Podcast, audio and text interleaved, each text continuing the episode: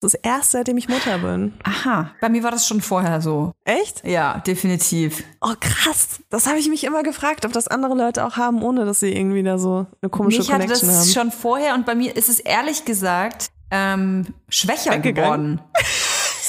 Also seit ich ähm, Kinder, vor allem seit ich das zweite Kind habe, es ist wirklich, dass ich erstmal eine Klarsichtfolie um meinen Körper wickel, bevor ich in die Nähe von irgendeinem irrigierten Penis komme.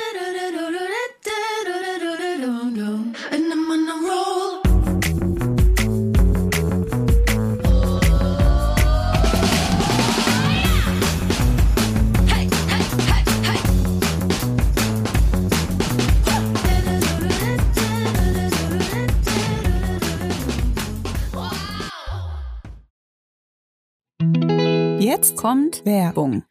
Kommen wir zu unserem heutigen Werbepartner und zwar Emma Matratzen. Also, man weiß es vielleicht nicht, aber es ist schon 22 Uhr. Wir sitzen hier Mhm. auf dem Boden. Wir sind müde. Seit Stunden nehmen wir hier auf. Und ich freue mich über nichts mehr, als gleich nach Hause zu fahren und mich auf meine Emma-Matratze zu legen, weil ich habe letzte Nacht woanders geschlafen. Und ich habe es Die Person ein hatte bisschen- keine Emma Die. Person hatte keine Emma-Matratze. Ich weiß nicht, wie das passieren kann, dass ich noch eine Person kenne, die keine Emma-Matratze hat. Aber ich hoffe spätestens, wenn diese Person diese Werbung hört, wird sich das ändern. Es äh, ist einfach wirklich eine Matratze, die auf die Bedürfnisse, auf die, ich sag mal, die haben alle Bedürfnisse, die Menschen so haben beim Schlafen, in einen Topf geworfen und haben die perfekte Matratze für alle gemacht. Mhm. Und äh, da gibt es natürlich dann auch verschiedene Varianten.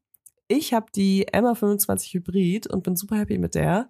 Nicht nur, weil sie 10 Jahre Garantie auf den Matratzenkern hat, äh, sondern auch, weil ich die Easy 100 Nächte Probe schlafen konnte. Noch dazu ist der Härtegrad individualisierbar. Das heißt, man kann sie äh, umdrehen und dann ist sie entweder weicher oder härter. Und sie hat eine Bewegungsabsorbierung für einen ruhigen Schlaf, was gerade mit anderen Menschen, vor allem kleinen Menschen im Bett, ein äh, Segen ist, kann man sagen. Mhm. Und wenn wir schon von kleinen Menschen sprechen, dann kann ich dir sagen, diese kleinen Menschen profitieren in meinem Haushalt sehr von Emma Matratzen, denn ich habe mir zwei davon nach Hause geholt. Dass hier keiner auch noch Ärger macht. Ich habe die und ich habe die Matratze. Nein, die liegen komplett gleich und ich bin wirklich begeistert. Und wenn ihr euch jetzt sagt, hey, aber ich habe, hab doch gar keine Kinder, Toja, und ich selber hab schon eine Matratze. Vielleicht habt ihr ja sowas wie Tora zu Hause. Boah, Ein ja, Hundekind. Inzwischen wirklich, also wir sind auch in Emma-Matratzen. Oh, boah, das ist so eine krasse Werbung hier, aber ihr seid ein Also, Emma-Haushalt. wir sind ein Emma-Haushalt. Ich habe eine Emma-Matratze, mein Kind hat eine Emma-Matratze Der und Hund Tura, mein Hund hat auch einfach eine kleine Emma-Matratze, die ich äh, sehr liebe und auf die ich mich teilweise sogar drauflege, weil ich liebe das manchmal auf dem Boden zu liegen. Und ja, egal, auf jeden Fall, wir haben alle Emma-Matratzen. Wenn ihr auch eine Emma-Matratze wollt oder ich letzte Nacht bei euch geschlafen habe und unruhig geschlafen habe wegen eurer Matratze, dann könnt ihr euch jetzt mit unserem Code eine Emma-Matratze nach Hause bestellen und ihr spart nämlich zusätzlich zu dem mega krassen Ostersale, der gerade bei bis Emma zu läuft, 50 Prozent Rabatt gibt's. bei dem Ostersale. Und Mhm. mit unserem Code spart ihr zu diesen 50 Prozent, zu dem bis zu 50 Prozent, spart ihr noch 5 Prozent On top auf alle Angebote. Geht dafür einfach auf emma-matratze.de slash vibers 2024. Oder, Oder- ihr gebt direkt den Code ein, Vibers 2024 und äh, startet den Bestellvorgang. Und schon bald werdet ihr auch so entspannt schlafen wie wir. So, und jetzt findet die Rabatte, statt sie zu suchen. Alle Infos findet ihr auch nochmal in den Shownotes. Werbung Ende. Hallo und herzlich willkommen bei einer neuen Folge Vibers. Heute die bezaubernde Toya Diebel vor mir. Das war gar kein richtiger Im Satz. Internet. Äh, Im Internet.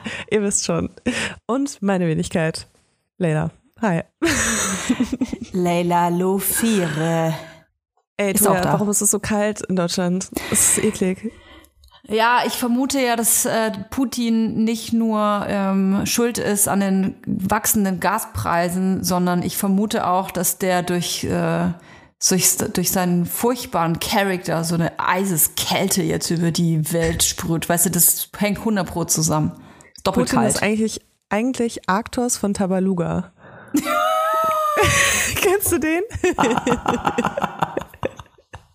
Ja, stimmt. Aber wo ist Peter Maffay? Vielleicht, vielleicht kann Peter Maffay uns retten. Äh, indem er ein bisschen was auf Gitarre spielt und dann wird uns allen ganz warm ums, ums Herz. Wahrscheinlich. Oh Mann, wie geht's dir denn? Das müssen wir ja kurz abkaspern. Wir haben heute viel auf dem Tacho, wir wollen dich schon mal vorbereiten. Es ist hier heute ein Potpourri an Erlebnissen und Ereignissen, die durchgesprochen werden müssen. Ein großes Thema ist auch mit im Raum. Ein großer rosa Elefant, ein, ein eingefrorener rosa, großer Elefant. Aber erst ähm, das Wichtigste, wie geht's dir, Leila? Ja, ein bisschen Weltschmerz tatsächlich, so wie immer, Ja? aber sonst Ja? ganz okay, ja. Ich komme ja gerade aus Portugal. Ist alles gut gelaufen, mit Hund und Kind war ich Wahnsinn. unterwegs. Ist nicht Und, selbstverständlich mit Kindern. Äh, es immer, ne? ist so krass einfach. Äh, Ich habe auch sehr viele Komplimente bekommen dafür, wie gut mein Kind das alles mitgemacht hat. Das äh, kleine Flämmchen ist wirklich äh, reisetauglich, worüber ich sehr glücklich bin. Aber es war halt doch trotzdem eine Geschäftsreise und kein Urlaub. Und als wir dann ähm, vorgestern zurückgekommen sind, äh, meinte das Flämmchen so, Mama, ich glaube, ich bin lieber bei dir zu Hause. Wirklich? Und ich dachte mir so, ja, ich verstehe es auch irgendwie. Äh, aber es lief trotzdem alles voll gut und wir haben auf jeden Fall auch andere schöne Sachen gemacht, aber auch sehr viel gearbeitet. Ah, krass. Ja. Aber hey, mal was anderes gesehen. Du bist ja ein kleines, eine kleine Reisemaus. Es tut ja immer ganz gut, wenn du mal ein bisschen unterwegs warst, ne? Voll. Ich habe heute schon äh, nach Flügen für Januar, Januar geguckt, weil ich ähm, da eigentlich auch wegfliegen wollte. Aber das Problem ist, ich bin jetzt Business geflogen, weil es war fast kein Unterschied preislich. Und äh, das heißt, mein Kind ist jetzt das erste Mal bewusst geflogen. Das letzte Mal war es ein Baby. Und äh, Direkt im Massagesitz.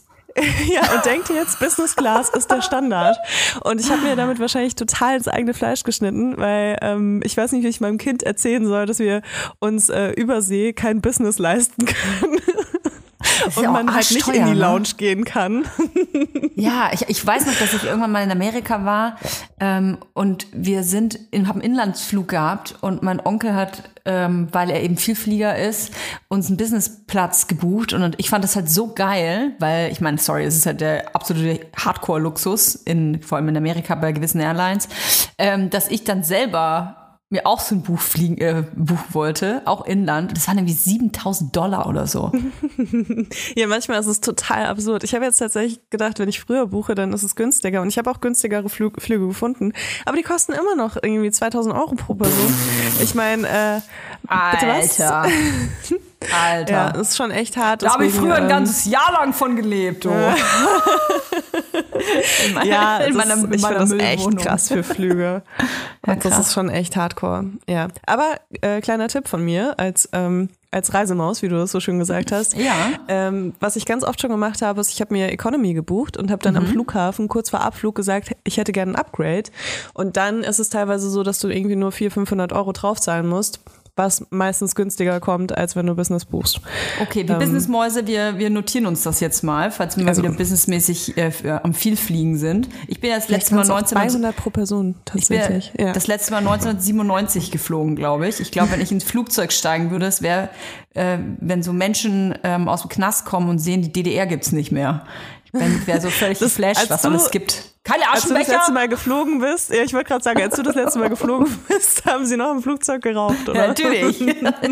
ich ich rauche zwar nicht, aber ich würde mir erstmal eine Kippe anzünden. Und dann aber auch ausrasten, wenn du sie ausmachen musst. Äh, du Leila, es gibt äh, kurze Good News noch. Wir sehen Mhm. uns heute in einer Woche. Kannst du dir das vorstellen? Wow, crazy, ja. Ich Du hab, hast Geburtstag vorhin nämlich heute in einer Woche. Ja, ich werde 30. Wir, ihr gratuliert mir alle nicht und mit Ich allem bin meine doch da. Du bist Ich bin da, doch ja. da. Ich vertraue da noch nicht drauf, dass du Doch, meinen Geburtstag ähm, nicht vergisst. Ich kann dir sagen, dass ähm, der Grund, weshalb ich nach Berlin fahre, wurde abgesagt. Wirklich? Jetzt kommst du nur für meinen Geburtstag? Äh, ich komme für deinen Geburtstag und für unser Shooting natürlich. Ah ja, stimmt, ja. Genau, wir haben ein großes Vibers-Shooting und ich habe mir gedacht, komm, nochmal absagen. Wir haben ja den Fotografen auch schon gebucht und so. Ähm, wir lassen das Mhm. jetzt einfach alles. Aber ich komme. Ich habe mir das Krass. fest vorgenommen. Finde ich cool. Ich freue mich sehr auf dich, auf jeden Fall. Machen wir dann Das am, auch eigentlich jetzt am schon wieder Montag seit was? äh, Hackel, Hackelburg nicht mehr gesehen. ja. Äh, Machen wir dann eigentlich was an deinem Geburtstag? Dass die Leute vorbereitet Ja. sind, dass sie uns sehen können in einer Woche, Ähm, verfolgen können. Also es sind auf jeden Fall noch zwei andere Freundinnen am Start. Und ich habe dieses Mhm. Gut, Jahr meinen Geburtstag absagen. einfach so ein bisschen ausgelagert. nee, ich habe einfach gesagt, entscheidet ihr einfach, was wir machen und ähm, habe mich damit irgendwie komplett aus der Affäre gezogen, nachdem ich meinen 30. Geburtstag eigentlich riesig feiern wollte, äh, wurde er dann immer kleiner in meinem Kopf und irgendwann habe ich einfach die Ver Verantwortung abgegeben. Also keine Ahnung, Toja, was wir machen. Das, ähm, ich geb dir gerne eine Nummer, wo du nachfragen kannst. Ja, ich würde sagen, was man halt, äh, was man in Berlin halt so macht, wir gehen äh, Wagyu-Rind essen und botoxen uns dann irgendwas. Also ich glaube tatsächlich, dass wir essen gehen äh, am Tag vorher, am Abend vorher. Also An schön, wenn ich meinem- nicht da bin, ja. Hm? Bist du erst an meinem Geburtstag da? Mhm. Ah, cool. Dann, dann haben wir sogar richtig äh, Toya Layla Time wahrscheinlich. Geil. Ja. Weil, ähm, also meine Geil. beste Freundin ist da, die muss am vierten wieder arbeiten. Geil, wie wir hier so unsere privaten Sachen schon wieder im Podcast besprechen. Gut, dann müssen wir danach Aber nicht mehr telefonieren. Ist doch wunderbar. Okay, äh, wir berichten, ihr seid äh, quasi wie im Live-Ticker dabei. Wir werden euch das äh, eins äh, zu eins weitergeben. Wir sprechen heute eigentlich über Social Freezing. Die Katze können wir schon mal aus dem Sack lassen. Ähm, dadurch, dass aber wahnsinnig viel passiert gerade in der Welt und ähm, uns Dinge natürlich auch viel beschäftigen, haben wir gedacht, wir sprechen erstmal über die Situation im Iran. Genau. Es gibt einen Hashtag, der momentan extrem trendet und der heißt ähm, Massa Amini. Und äh, das ist eine Frau, die am 13. September von der iranischen Sittenpolizei verhaftet wurde, weil ihr Kopftuch angeblich nicht richtig saß. Und ähm, das ist ihr bürgerlicher Name, will ich nur kurz sagen. Sie ist Kurdin und äh, heißt eigentlich Gina Amini. Und äh, im Iran ist es aber so, dass du einen muslimischen Namen haben musst in deinem Pass. Ach krass. Deswegen ähm, gibt es eben diese zwei Namen, die dort trenden. Ähm, Im Iran ist es so, äh, der Iran ist eine islamische Republik, dort herrschen ähm, sehr strenge ähm, Sittengesetze und dafür gibt es eine extra Sittenpolizei, die durch die Städte läuft und schaut, dass alles nach Vorschrift passiert. Und ähm, ich war auch schon einmal im Iran und ich kann sagen, es ist wirklich so, dass wenn die vorbeilaufen, dass alle Leute so ein bisschen so rumflüstern und so äh, gucken, dass alles richtig sitzt und dass die Kopftücher äh, die Haare komplett bedecken und ähm, dass die wirklich nichts sehen, was irgendwie äh, nicht erlaubt ist, weil es ähm, stehen hohe Strafen auf sittenwidriges Verhalten. Und die kann man teilweise auch nicht abschätzen. Aber im Iran gibt es auch noch äh, immer Hinrichtungen, es gibt immer noch Peitschenhiebe als Strafen und Gefängnis ist auch Standard. Genau. Und am 13. September wurde eben äh, Gina Amini verhaftet und durch die Verhaftung ähm, hat sie solche Verletzungen erlitten, dass sie ins Koma gefallen ist und mehrere Tage später gestorben ist. Die iranische Regierung äh, dementiert, dass äh, die Sittenpolizei daran schuld ist, ähm, dass Gina Amini gestorben ist, sondern sagt, dass sie einen Schlaganfall, eine Herzattacke erlitten hat und dass sie nicht daran schuld sind. Aber es ist sehr wahrscheinlich, dass das eben nicht stimmt und äh, dass die Informationen, die dort rausgegeben werden, doch sehr streng kontrolliert werden. Ähm, das hat dazu geführt, dass im Iran äh, super viele Frauen und auch Männer auf die Straße gegangen sind, dagegen demonstriert haben, äh, sich in der Öffentlichkeit den Hijab, also das Kopftuch runtergezogen haben, ihre Haare abgeschnitten haben, Hijabs verbrannt haben. Ja, Kopftücher verbrannt haben. Und ähm, diese Proteste gehen jetzt seit mehreren Tagen schon. Daraufhin hat die iranische Regierung das Internet gekappt. Es ist so, dass im Iran äh, verschiedene soziale Medien sowieso verboten sind. Aber Instagram war noch so eine der letzten Plattformen, die noch da waren. Und äh, im Moment ist die auch nicht erreichbar. Mhm. Das wird natürlich gemacht, damit die Leute sich nicht ähm, so richtig absprechen können, was die ganzen Demonstrationen angeht, sich nicht so gut organisieren können und auch damit Dinge, die bei den Demonstrationen passieren, nämlich dass Leute wirklich auf der Straße teilweise erschossen werden, äh, nicht an die Öffentlichkeit geraten und nicht ähm, zu uns sozusagen.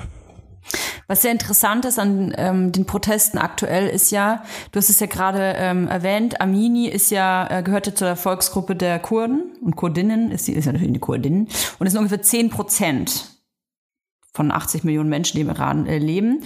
Und äh, es ist ähm, es ist bekannt, dass die, dass die Kurden und Kurdinnen im Iran ähm, eine Gruppe ist, die diskriminiert wird, häufig. Und es ist oft so, dass die Regierung solche Proteste gerade von äh, Seiten äh, kurdischer Mitbürger so runterspielt, weil sie da so ein ethnisches Ding draus machen. Jetzt ist es aber so, obwohl Amini selbst Kurdin ist, ist, dass die Demonstranten und Demonstrantinnen, die auf die Straße gehen, das sind ja nicht nur Kurden und Kurdinnen, sondern das sind ähm, also Iraner vor allem und Iranerinnen und dass die Menschen ähm, da geeint sind in ihrem Protest, was ähm, sehr neu ist, weswegen ähm, diesem Protest ja schon mehr Gewicht gegeben wird als den Protesten, die ähm, jetzt in den letzten Jahren da waren. Ich glaube, der letzte, wenn ich richtig gelesen habe, der letzte Protest, der war so vor drei Jahren. Da ging es um Benzinpreise. Dieser Protest wurde ähm, regelrecht runtergeschmettert. Also nicht nur vom System äh, klein gehalten und die wurde alles beschwichtigt, sondern es wurde einfach mit äh, Gewalt äh, niedergewalzt. Und das geht jetzt aber gerade nicht mehr, weil die Menschen geeint sind in, in ihrer Wut und in ihrem, ähm, ähm, in ihrem Wunsch nach Wandel. Und ähm, das finde ich total, ich finde es total irre, was da gerade passiert, weil eben nicht nur Frauen auf die Straße gehen, was man ja in den ersten Bildern vielleicht auch so ein bisschen gemeint hat, sondern da gehen wirklich gerade unfassbar viele Menschen auf die Straße, die nicht nur unzufrieden sind mit der Sittenpolizei äh, und die nicht mehr haben wollen, sondern weil die das ganze Regime nicht mehr haben wollen. Ähm, die, letzten, es, die letzte Wahlbeteiligung, muss man sich mal vorstellen, für die Präsidentschaftswahl, die war bei unter 50 Prozent. Also es ist irre. Die Leute wollen das überhaupt nicht mehr. Für die Leute ist das eine Diktatur. Die Leute wollen ein äh, neues Regime und ähm, leiden auch unter der ähm, wirtschaftlichen Situation. Und ich glaube, dass dieser Vorfall ähm, eine unglaubliche Welle ausgelöst hat auf allen Ebenen, auf allen politischen Ebenen. Und ich bin wahnsinnig gespannt, wie das weitergeht. Also ähm, ich glaube, der Hauptgrund, warum so viele Menschen auf die Straße gehen, ist wirklich, dass fast jede Person schon mal ähm, Probleme oder ja, Auseinandersetzungen mit der Sittenpolizei hatte im Iran. Das ähm, kann tatsächlich sehr schnell passieren, weil es gibt ja wirklich sehr, sehr viele Regeln. Ich weiß noch, als ich da war, bin ich im Bus eingestiegen, habe mich erstmal hingesetzt und dann kam meine Tante und war so, äh, komm mal schnell mit. so, du musst halt hinten sitzen. Ach, krass. Und ich war so, ah, okay, ja, hups. Also und das sind so Kleinigkeiten irgendwie, ähm, die man schon sehr früh dort lernen muss. Ähm, ab dem Alter von sieben tragen Frauen dort Kopftuch und äh, müssen auch in der Schule Kopftuch tragen natürlich. Ich will nur ganz kurz sagen, es äh, geht natürlich nicht darum, also was halt auch schon im Iran war, als Iran westlich, äh, ein westlicher orientiertes Land war, äh, war, dass äh, das Kopftuch verboten wurde, der Hijab. Also es geht nicht darum, dass man eben jetzt äh, das Kopftuch wieder verbietet oder so, sondern es geht eben um die Selbstbestimmung der Frau. Jetzt Kommt Werbung. Kommen wir zu unserem heutigen Werbepartner und zwar HelloFresh. Wir machen so oft und so gerne HelloFresh Werbung, dass ich glaube ich gar nicht mehr erklären muss, was das ist.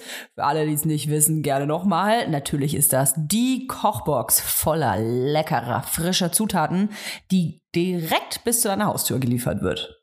Also ich finde diese Lösung so genial. Ich bin jemand, äh, ich habe so ungefähr fünf Gerichte, die ich so selbst koche, die ich dann einfach abwechsel und ich freue mich über alles, was darüber hinausgeht. Wahnsinnig. Und äh, es ist aber oft so, dass ich keine Lust habe, vom Einkaufen mir irgendwie noch Rezepte anzuschauen, um mal was Neues zu machen.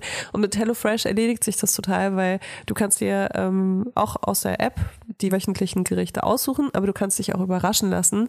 Und die Gerichte sind so abwechslungsreich und da ist immer für jeden was dabei.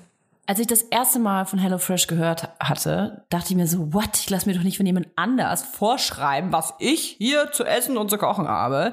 Aber ganz ehrlich, es gibt wöchentlich über 30 verschiedene Gerichte und da immer wieder neue Ideen, neue Inspirationen zu bekommen, ist echt geil. Denn ich sag dir, als kochende Mutter habe ich ganz schnell keine Ahnung mehr, was ich kochen soll. Wenn es hier Lasagne und einmal Tomatensoße und dann noch Fischstäbchen gab, dann weiß ich irgendwie gar nicht mehr, was ich kochen soll. Und das Geile bei HelloFresh ist, ist, dass du eben wöchentlich aussuchen kannst aus 39 verschiedenen äh, Gerichten, was du essen möchtest. Und ähm, ich habe auf jeden Fall schon super oft Sachen gekocht, auf die ich niemals gekommen wäre. Und das Geile ist, dass du die ganzen Portionen hier so bekommst, dass du auch nichts wegschmeißen musst. Also du kochst wirklich pro Gericht alles weg und das ist einfach nur mega geil. Und am Schluss gehst du als die Königin der Köchin aus der Küche, weil alle begeistert sind, was du wöchentlich Geiles auf den Tisch zauberst. Also ich lese euch mal so ein paar Rezepte vor und ich versuche mich zusammenzureißen, weil die so lecker klingen. Also zum Beispiel vegetarisches Maronenpilz-Ragout. Das ist für mich so ein richtiges Herbst-Kuschelessen, wo man sich so, Ja, so weihnachtlich finde ich auch. für mich ist es herbstlich. Aber der Kamin ist auf jeden Fall an, während man das isst. Das ist ganz wichtig. Perlenkuskussalat mit Ziegenkäse. Und da gibt's natürlich auch Fleischgerichte, wenn man darauf Lust hat. Äh, zum Beispiel Hähnchenbrust in Salbei-Thymian-Marinade. Was ich ja total geil finde, ist, dass man sich zum Beispiel durch die ganzen Fleischgerichte gar nicht durchwuseln muss, wenn man gar kein Fleisch isst. Man kann es einfach ausblenden. Man kann sich einfach nur vegetarische oder vegane Gerichte anzeigen lassen. Oder man kann sich einfach auch nur 15 Minuten Gerichte anzeigen lassen, wenn man keinen Bock hat auf so aufwendige Gerichte. Und ich sag euch, alleine diese Option ist als Mutter sehr geil. Ach so, eine Sache noch, weil ich nachvollziehen kann, dass wenn man das Wort Abo-Modell hört, dass man direkt Panik bekommt und denkt so, oh mein Gott, da bin ich für immer drin gefangen. Ihr seid, wenn dann, gefangen in der Lecker-Word. Was ich aber eigentlich sagen will, das Abo-Modell von HelloFresh ist absolut flexibel. Ihr könnt euch die Lieferung jederzeit anpassen, ihr könnt pausieren und ihr könnt natürlich auch jederzeit kündigen. Also, gar keine Panik, es ist ein richtig geiles Abo. Und selbstverständlich haben wir ein Extra für unsere Hörer und Hörerinnen mit dem Code HF Vibers. Alles groß geschrieben. HF Vibers. Da spart ihr nämlich in Deutschland bis zu 120 Euro, in Österreich bis zu 130 Euro und in der Schweiz bis zu 140 Schweizer Franken. Und den kostenlosen Versand gibt's für die erste Box obendrauf. Ich wollte noch kurz sagen, dass der Code auch für ehemalige und neue Kunden und Kundinnen gültig ist. Ja, ja. Und die Ersparnis variiert natürlich je nach Boxgröße. Alle Infos findet ihr wie immer auch in unseren Shownotes. Werbung Ende. Und eine Sache, die ich auch noch sagen will, ist, äh, es ist sehr wahrscheinlich, dass ähm, Gina Amini größere Auseinandersetzungen mit der Sittenpolizei hatte, weil sie Kurdin war. Also nicht nur wegen einem verrutschten Kopftuch, sondern eben, weil, wie du schon gesagt hast, diese äh, Diskriminierung da stattfindet von Kurden und Kurdinnen im Iran. Ähm, es gibt äh, zwei Sachen, die ich sehr dazu empfehlen kann. Und zwar einmal ist es ähm, der Weltspiegel-Podcast. Da gibt es eine Folge mit äh, Nathalie Amiri. Und äh, da sind auch zwei Auslandskorrespondentinnen, die zu Wort kommen. Die fand ich sehr gut, weil gerade auch, wenn man sich ausmalt, was in nächster Zukunft so passieren kann, ob es vielleicht dazu führt, dass ähm, die Islamische Republik sich komplett neu strukturiert oder so, finde ich das ganz gut, das äh, mal anzuhören von Leuten, die sich wirklich damit auch beruflich auseinandersetzen. Und äh, ein Taz-Interview mit Masih Alinejad, ähm, das ist eine Aktivistin, eine persische, die inzwischen im Exil lebt und äh, die sich sehr für ähm, Feminismus im Iran einsetzt und immer sehr viel interessante Sachen sagt. Und sie hat zum Beispiel ähm, in diesem Taz-Interview gesagt, der Hijab ist das wichtigste Symbol der re- religiösen Diktatur. Und ähm, viele sagen auch, dass wenn der Hijab fällt, dass die Islamische Republik fällt. Deswegen ist es wirklich sehr spannend zu sehen, was in nächster Zeit passiert.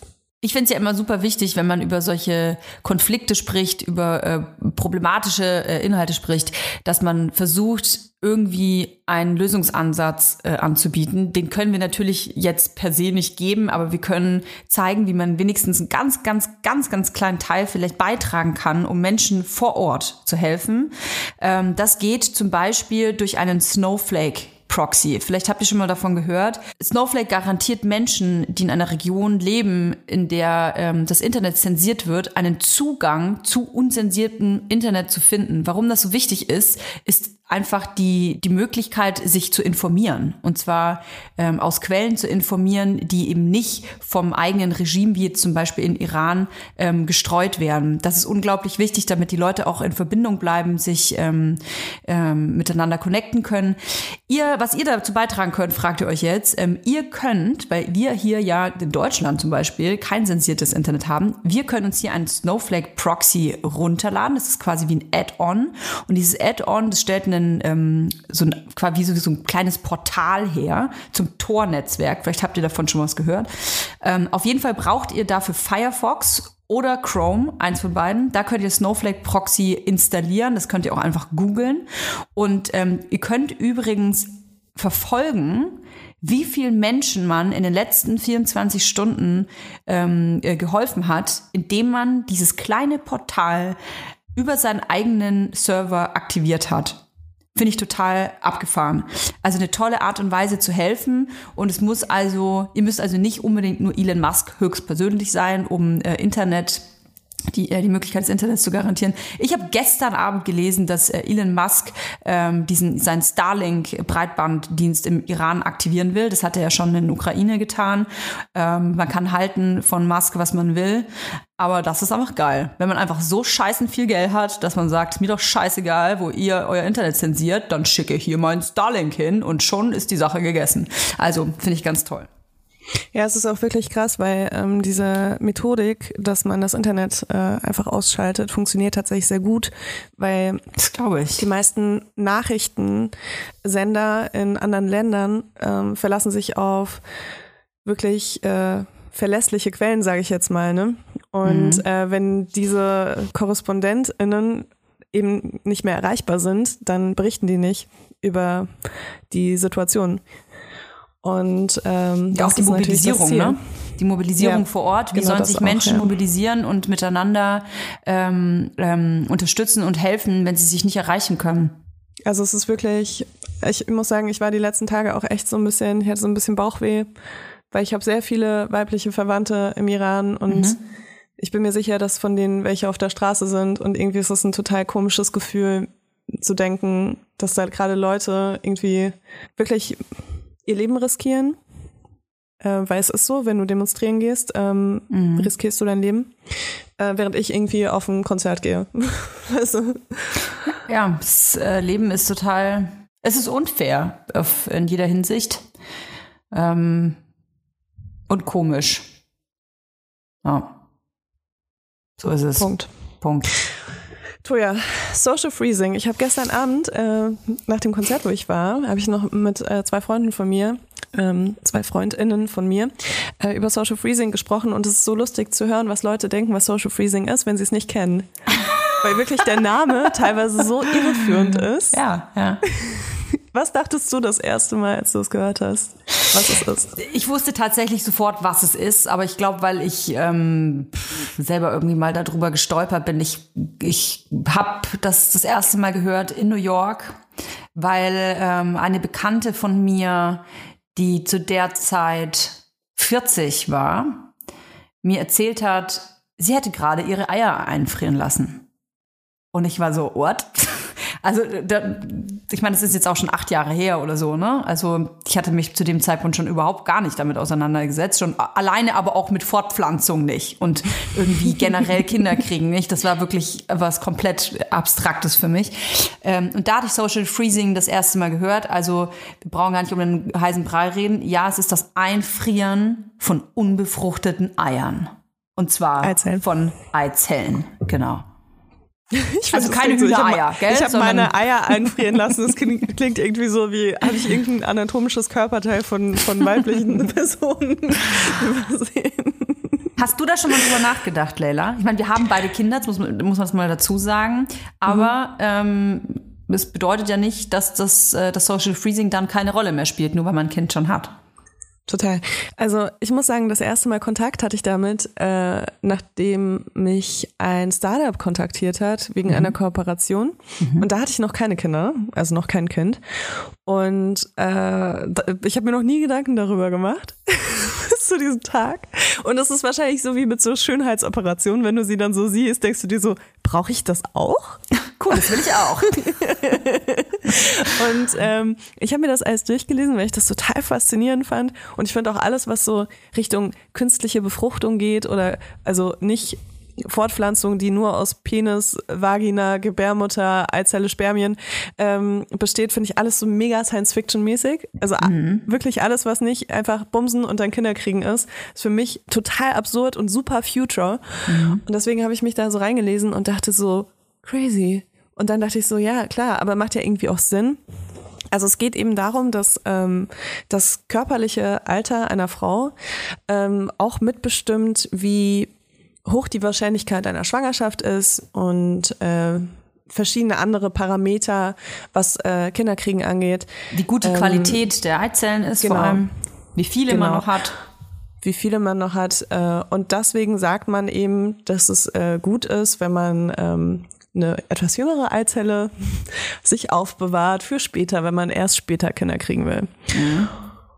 Und es leuchtet mir auch alles so ein, aber ich muss sagen, ähm, ich finde es interessant, darüber zu reden, aber für mich ist es keine Option. Bis Mhm. jetzt. Mal gucken. Ich bin ja jetzt auch erst 29, ähm, nächste Woche 30. Ab dann ist alles anders. ab, ab dann ist alles anders. Vielleicht äh, rede ich nächste Woche ganz anders. Also Social Freezing äh, heißt das Ganze, weil das einen sozialen Aspekt hat. Und zwar, weil man seine Eizellen einfrieren möchte, nicht aus einem medizinisch-klinischen Grund, sondern aus einem sozialen Grund. Das bedeutet, dass man vielleicht sich ich nehme nur Beispiele, dass man sich zum Beispiel gerade nicht bereit fühlt für ein Kind, dass man sich das aber später vielleicht vorstellen kann oder aber, dass der Partner der falsche ist, den findet man vielleicht gerade blöd, will einen anderen haben. Reserviert die Egos schon mal für jemand anders.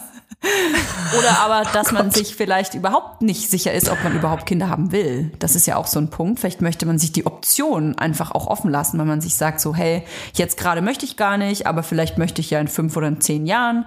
Und äh, somit hält man sich die Wahrscheinlichkeit einfach größer, ähm, selbst eine Schwangerschaft erleben zu können. Genau. Und du hast gerade einen wichtigen Punkt angesprochen, und zwar mit, man sollte womöglich mit jüngeren Eizellen in diese Geschichte reingehen, denn wir haben ja gelernt, ähm, dass die Qualität der Eizellen äh, sinkt. Vor allem ab 35, ab 40 werden nur noch 20 Prozent der Frauen ohne äh, größere Probleme natürlich schwanger. Ähm, weswegen man sagt, so ja, also unter 30 ist eigentlich der beste Zeitpunkt, um sich Eizellen entnehmen zu lassen. Als ich das ähm, das erste Mal gelesen habe, ich hatte damals mit einer Gynäkologin gesprochen, die mir mal erzählt hatte, ja, also mit 25 wäre es so perfekt, ne? Da habe ich laut gelacht, weil mit 25, da war ich noch so tief irgendwo in einem, äh, weiß ich nicht, in einem Jägermeister-Topf gesteckt. Da habe ich mir sicherlich gar keine Gedanken darüber gemacht, überhaupt Kinder zu bekommen. Oder ich habe mich mit der Frage gar nicht auseinandergesetzt. Weswegen der letzte Gedanke gewesen wäre, mir für 2000 Euro oder was meine Eizellen einfrieren zu lassen, um dann irgendwann mal über Kinder zu sprechen. Also man sieht, es ist sehr paradox, weil ich finde, ähm, dass das ein Thema ist, muss man realistisch so sagen, das einfach erst aufpoppt, wenn man mit dem Gedanken konfrontiert wird, oh, wie ist es denn eigentlich, wenn ich mal so alt bin, dass ich auf natürlichem Wege kann, nicht mehr schwanger werden kann? Was ist dann, wenn ich dann keinen Partner habe, kein Kind habe und ich will es trotzdem? Dann ist ja meistens eigentlich schon zu spät. Ja, also ich muss sagen, ich glaube, das ist wirklich was für Leute, die ähm, sich sicher sind, dass sie irgendwann Kinder haben wollen. Oder, ja, wobei, wahrscheinlich auch unsicher. Weil, also bei mir ist es ja auf jeden Fall so, mh, ich glaube, wenn ich noch mal ein Kind haben wollen würde, dann wäre das so, dass ich das irgendwann probieren würde und wenn es nicht klappen würde, wäre ich so, okay, aber ich habe ja ein Kind.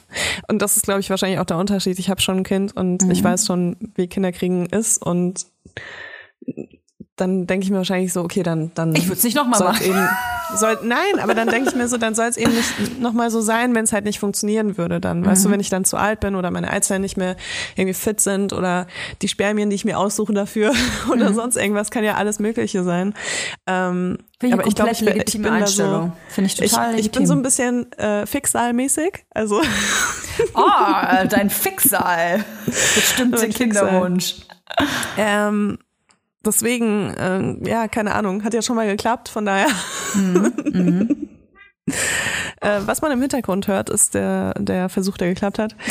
Ich bin heute nicht alleine bei der Aufnahme. Äh, was ich ganz interessant fand, ähm, die Methode wurde eigentlich für Krebspatientinnen entwickelt, weil ähm, durch so eine Chemotherapie ähm, die Eizellen geschädigt werden können. Deswegen hat man die ähm, dann Richtig. angefangen, vor der Chemotherapie zu entnehmen und einzufrieren, um der Patientin danach zu ermöglichen, noch Kinder zu bekommen mit äh, unbeschädigten Eizellen. Jetzt ist ja, würde ich jetzt einfach mal behaupten, ich habe natürlich keinerlei, es ist voll die Bibelfakten, was ich jetzt raushaue. Es gibt keine belegte Studie, die ich euch jetzt hier nennen kann. Aber ich behaupte, dass der, der meiste Grund ähm, für Social Freezing der ist, dass sich eine Frau ähm, äh, wünscht, irgendwann mal ein Kind zu bekommen, vielleicht auch einen aktuellen Kinderwunsch hat und der aber zum derzeitigen Zeitpunkt einfach nicht ähm, umzusetzen ist. Aus beruflichen Gründen, aus vielleicht ist einfach kein passender Partner da, ähm, vielleicht ist der Partner, den man aktuell hat, auch nicht zeugungsfähig zum Beispiel ähm, und man versucht das irgendwie aufzuschieben mit anderen Mitteln dann. Also es gibt auf jeden Fall äh, für mich hauptsächlich ähm, nicht es gibt für mich. Das ist, für, glaube ich, so der, der, der größte Grund, warum man sich dafür entscheidet. Wir haben heute mit Simone Klimek gesprochen, die hören wir auch gleich. Simone Klimek erklärt uns, warum sie sich für Social Media, äh, Social Media genau, für Social Freezing entschieden hat. Und ähm, wir wollen aber vielleicht erstmal noch ein paar Fakten droppen, Leila, weil in dem Gespräch wird, glaube ich, sehr viel ähm, selbstverständlich erzählt. Und ich glaube, wenn wir so ein paar Zahlen haben vorher, dann ist es einfacher, die ganze Materie um Social Freezing zu verstehen. Wir können ja mal damit anfangen, wie das Ganze funktioniert. Also man hat eine Voruntersuchung, äh, da werden Bluttests gemacht, die unter anderem über Hormonstatus äh, Aufschluss geben. Ähm, und dann wird man, äh, bekommt man Medikamente, eine hormonelle Stimul Stimulation. Das äh, dauert so circa 10 bis 14 Tage und dann werden Eizellen entnommen. Das äh, passiert minimalinvasiv mit einer ganz leichten Narkose und ähm, mit einer Nadel, und das ist ein bisschen unangenehm auf jeden Fall die Vorstellung, durch die Vagina durch. Äh, geht aber ganz schnell, dauert nur so 10 bis 30 Minuten. Und äh, je nachdem, wie gut diese hormonelle Stimulation dann äh, funktioniert hat, ähm, hat man dann eine gewisse Anzahl von Eizellen, die entnommen werden. Und das können viele sein, das können wenige sein, das ist immer so ein bisschen ähm, unterschiedlich. Dann äh, werden die Einzelnen eingefroren mit äh, flüssigem Stickstoff und äh, die Eier, also dem passiert auch nichts. Sie kriegen vorher so ein äh, Gefriermittel, damit sie Kriegen ein vor kleines dem Mäntelchen an. genau, eine kleine Mützchen. Mütze, ein Schal, Handschuhe. ähm, genau, die kriegen keinen, keinen Kälteschaden dadurch. Und äh, 95 Prozent der Eizellen überleben dann diesen ganzen Prozess. Also es ist keine hundertprozentige Wahrscheinlichkeit, dass alle überleben, aber wenn man dann eben mehrere Eizellen entnommen bekommen hat, dann äh, funktioniert das ganz gut. Äh, und es ist über Jahrzehnte möglich. Es gibt da aber unterschiedliche Gesetzeslagen, je nachdem, wo man die Eizellen einfriert. Ah, ich habe noch eine Zwischenfrage, Leila. Ja. Was glaubst du? Weil du gerade gesagt hast, man kann ja Eizellen entnehmen. Manchmal sind das wenige und manchmal viel. Ich, ich habe es natürlich jetzt schon gelernt, wie viele so da entnommen werden müssten. Was glaubst du, wie viele Eizellen werden idealerweise bei einer Eizellenentnahme rausgeholt? Also ich würde sagen, idealerweise 10. Wow.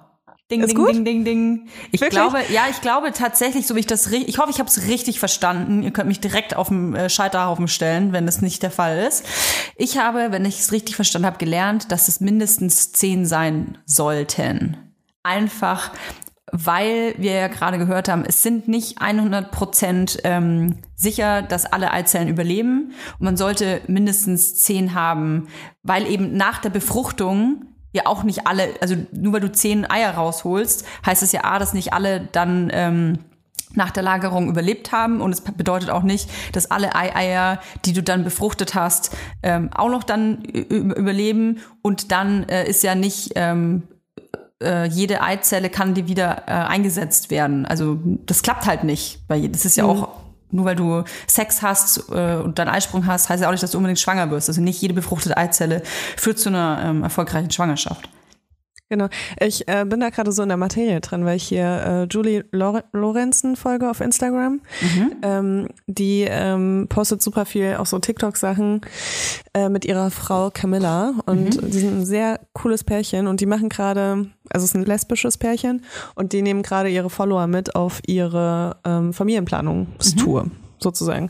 Die haben sich jetzt beide Eizellen entnehmen lassen. Beide. Und beide, ja. So Roulette. Und nee, ich glaube, äh, der Plan ist, dass sie äh, die, Ei- die befruchtete Eizelle der anderen jeweils austragen.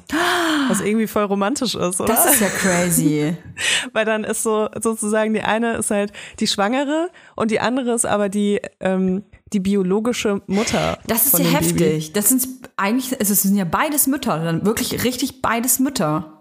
Ja, ich glaube, aber die machen das nicht gleichzeitig. Die machen das, äh, fände ich auch krass, einfach so gleichzeitig. Ich würde so russisch Roulette machen einfach. Wenn ich eine Partnerin hätte, dann würden wir so einfach durchmischen und mal gucken. Dann wird ja, wir wissen nicht, wer von wem was wo eingesetzt worden ist und wie viel. Das wird dann einfach, wenn es Das rauskommt. klingt irgendwie nach einem ganz anderen äh, Bereich. Da kann ich ja dann einen Podcast drüber machen, wenn ich das mir mal überlege. Oder, oder du bestätigst deine gute Freundschaft zu mir und wir machen das mal. Ja, ich muss aber auch sagen, Toja, was mir wirklich, äh, was wir noch nicht besprochen haben, ich finde ja, seitdem ich Mutter bin, finde ich ja auch den Gedanken, ein Baby zu machen, finde ich super heiß.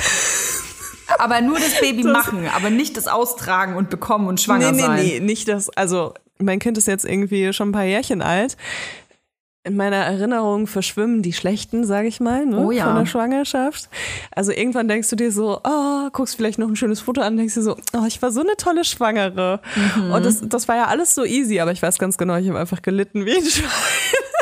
Ich konnte mich einfach die letzten zwei Monate nicht mehr alleine umdrehen im Bett und ähm, ja, also ein paar Sachen bleiben noch hängen, aber man romantisiert das so in der Retrospektive. Aber der Gedanke beim Sex irgendwie, also mit der richtigen Person, muss ich sagen, das habe ich Befruchtet auch nicht zu bei werden, jeder ne? Person. Ja, befruchtet zu werden. Alter Schwede, ich hätte nie gedacht, dass ich das heiß finde. Ich weiß auch, ich habe mal mit einem Typen. Schluss gemacht, der wirklich darüber geredet hat beim Sex, dass er mir jetzt ein Baby macht. Und ich habe mit dem Schluss gemacht, ich konnte einfach nicht mehr mit ihm schlafen. Er hat nicht aufgehört, das zu sagen, obwohl ich ihn darauf hingewiesen habe. Aber du hast gerade gesagt, es beim Sex. sexy. Jetzt ja, aber das war vor, vor sehr vielen Jahren. Der hat dich infiziert.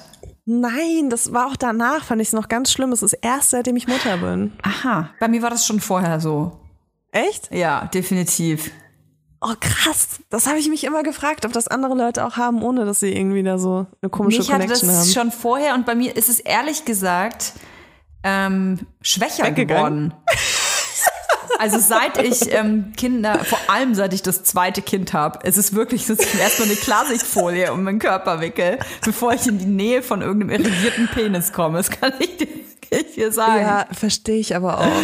Weil ich so Versteh Schiss ich hab. auch. Ey, ohne Mist, wir haben, äh, ich kann ein bisschen privaten Toya Girl äh, Nähkästchen plaudern. Wir haben neulich mal drüber gesprochen.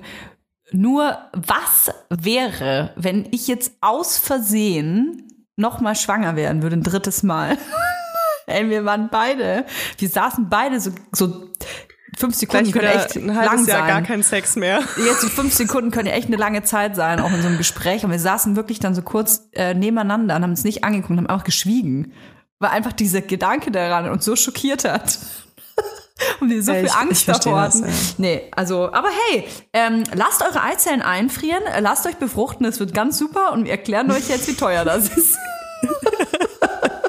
Das war ein äh, sehr schöner Übergang. Ich würde gerne noch äh, eine Sache sagen, also zwei Sachen eigentlich. Und zwar einmal, äh, man kann auch Sperma einfrieren und zwar bis zu 20 Jahre. Das heißt, ähm, ist auch richtig gut, wenn ihr, wenn ihr eher so äh, mein altes äh, Männerbeuteschema habt und Männer über 50 datet, dann ist es gar kein Problem. Könnt ihr jetzt ein paar Spermien einfrieren. Haben, mal, haben wir nicht letztes Jahr äh, mal in einem Podcast darüber gesprochen, da ging es ja auch um eine, so eine mo- ethisch-moralische Frage, um eingefrorenes Sperma. Da gab es doch diesen einen äh, Soldaten, der gefallen ist und die Eltern, der hatte aber keine Partnerin zu dem Zeitpunkt und die Eltern, ich glaube Israel war das, die Eltern haben ähm, dann, weil er sich das gewünscht hat, dass seine, sein Sperma im Falle seines Todes irgendwann noch quasi zum äh, Schuss kommt, haben die Eltern dieses Sperma ähm, mit einer ähm, schwanger, äh, schwangerfreudigen Frau verknüpft und haben quasi den rechtsmäßigen Enkel austragen lassen. Das Ja, finde ich so weird noch. Ey, ohne Mist, ihr, ihr könnt natürlich immer alle machen, was ihr wollen, wenn das alles äh, von mir aus irgendwie legal ist. Aber ich muss ganz ehrlich sagen, das, man sieht ja auch, dass mich das immer noch beschäftigt, einfach das Sperma von einem Toten zu nehmen und auf die, auf die äh, Wünsche und auf die also du scheißt ja auch auf das Kind, was ob das das Kind hat ja von vornherein überhaupt gar keine Chance äh, überhaupt da irgendwie mitzusprechen. Es ist ja nur der Egoismus eigentlich eines Menschen, der dann schon tot ist. Naja. Es ist auf jeden Fall absurd. Also klar kann man natürlich auch sagen, wahrscheinlich sind die Großeltern dann auch als Eltern eingetreten, also in die Rolle der Eltern Nein. eingetreten und so weiter. Nein, Nein? nein. War das nicht so? Ich kann mich nicht mehr dran erinnern. Nee, das ist die, die so- Frau. Die Frau. Die hatte, glaube ich, einen Kinderwunsch, diese Frau, und hat dann eben äh, wohlwollend das Sperma von diesem Soldaten bekommen.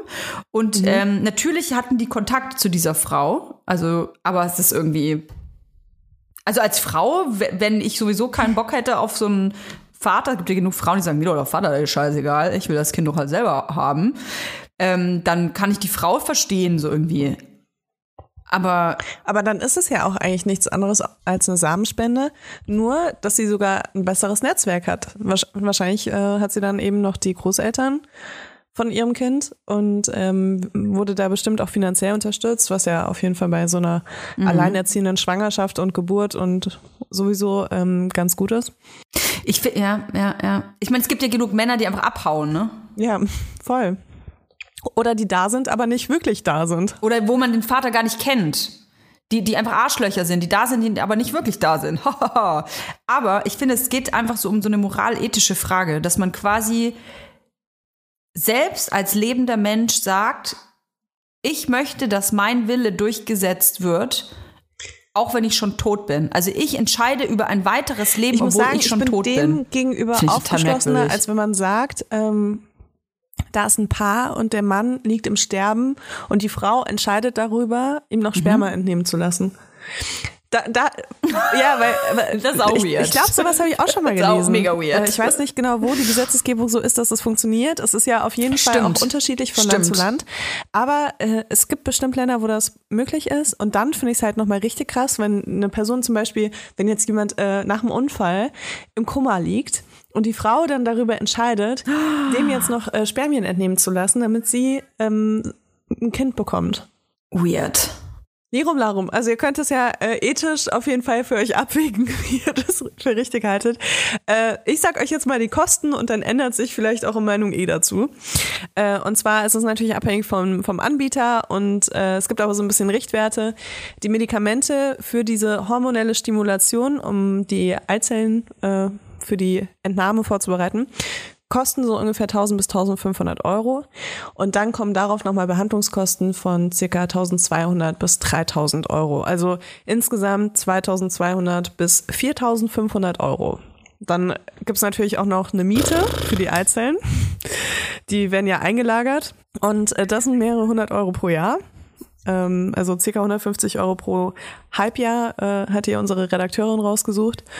Und dann gibt's noch die Kosten der künstlichen Befruchtung. Da gibt's äh, zwei verschiedene Methoden, also entweder IVF oder ICSI-Behandlung. Ähm, und die kostet mindestens 2000 Euro. Also kann man schon sagen, dass man da teilweise, ja, man kann da schon mal 10.000 Euro zur Seite legen für nur für die Befruchtung, wo ich mir so denke, es ist irgendwie so krass und auch Pech krass hat. unfair für äh, Leute, die einen Kinderwunsch haben, bei denen das nicht so einfach klappt. Aber wenn man sich vorstellt, dass es teilweise ein Quickie von 10 Sekunden sein kann oder 10.000 Euro und einfach so, so jahrelange, jahrelanges Hinarbeiten darauf, es ist einfach wirklich nicht gerecht. Das Leben ist einfach auch an dieser Stelle nicht immer fair. Und äh, ich glaube, dass das auch unsere heutige äh, Gästin unterzeichnen würde. Und zwar Simone Klimek. Simone Klimek ist Tätowiererin aus Berlin. Kann ich sehr empfehlen, übrigens einen Instagram-Account. Nicht nur, weil die einfach geil tätowieren kann, sondern weil Simone einfach also ganz, ich kann ja mal ganz oberflächlich sein. Ich finde, Simone sieht einfach so geil aus. Deswegen habe ich ihr gefolgt. Ähm, die hat einfach einen crazy geilen Style. Und ähm, deswegen habe ich dir gefolgt und bin dann auf äh, Simone das erste Mal richtig aufmerksam geworden, weil sie äh, etwas Privates geteilt hat. Und zwar hatte Simone eine Fehlgeburt. Es ist ja aktuell immer noch so, dass äh, über das Thema Fehlgeburt ähm, vielleicht jetzt mittlerweile mehr gesprochen wird, aber es ist immer noch ein Tabuthema, kann man, glaube ich, einfach so sagen. Und ich war sehr berührt, ähm, wie Simone darüber gesprochen hat. Ähm, wie wir ja wissen, ich hatte auch eine Fehlgeburt und ähm, habe mich damit ein bisschen Simone so verbunden gefühlt und bin jetzt vor zwei Wochen äh, nochmal über äh, Simone gestolpert in meinem Feed, denn Simone berichtet darüber, dass sie sich für Social Freezing entschieden hat. Und weil wir am besten mit Simone selber sprechen wollen, haben wir das getan. Voila. Hallo Simone. Hi, servus. Servus. Simone und ich haben gerade schon festgestellt, dass wir eigentlich beide so eine Emo-Kid äh, gemeinsame Zeit hinter uns haben, uns knapp verpasst haben in, in München. Ja, der Handshake, quasi Staffellauf. Staffellauf. Staffellauf, ja. Du bist ja nach Berlin gezogen wahrscheinlich. Genau, ich habe irgendwie das Gefühl gehabt, dass ähm, in Berlin mehr geht. Wahrscheinlich hatte ich auch recht damit. Ja, hattest du voll recht. Nein, zum Studium so. Ich habe Modedesign studiert und ähm, das war in München nur privat möglich. Und deswegen, ehrlich gesagt, ich habe gar nicht so viel drüber nachgedacht. Aber wenn ich gewusst hätte, dass du nach München kommst, wäre ich vielleicht geblieben. Dann wärst du geblieben. Sehr schön. Simone, ich folge dir schon länger auf Instagram. Okay. Tatsächlich. So kommt dieses Gespräch überhaupt äh, zustande. Und zwar, weil ich einfach, du bist Tätowiererin. Ähm, ich habe ähm, einfach das gefeiert, was du gemacht hast. Und ähm, einfach diese Kollabos. Man hat immer, du hast einen ganz speziellen Style. Leute, die dich nicht kennen, sollten dich unbedingt mal auf Instagram besuchen kommen. Simone Klimek. Ähm, fand ich einfach total geil und war dann eines Tages total überrumpelt tatsächlich, dass ich etwas Privates, du warst ja für mich immer so eine, weiß ich nicht, wenn man Leuten folgt, die ähm, irgendwie was kreativ machen oder Models sind oder was auch immer, dann rechnet man gar nicht so damit, was Privates mitzubekommen. Und dann hattest du ähm, erzählt über eine Fehlgeburt, die du erlebt hast. Und mich hat das in dieser Situation sehr ich hoffe, es ist okay, dass wir darüber sprechen. Für mich, Absolut. Äh, mich hat es total äh, äh, berührt in dem Moment, weil ich ähm, ein paar Monate vorher auch eine Fehlgeburt hatte. ah, okay. Das wusste ich nicht, ja. Genau. Und ähm, ich ähm, war da so berührt, weil ich finde, dass es einfach bis heute noch nicht selbstverständlich ist, ähm, darüber zu sprechen dass man eine Fehlgeburt erleiden kann. Das ist total normal, dass das passieren kann. Dass man aber darüber spricht, ist ja ein total krasses Tabuthema. Also man hat ja fast Angst davon erzählen. Warum hast du davon erzählt?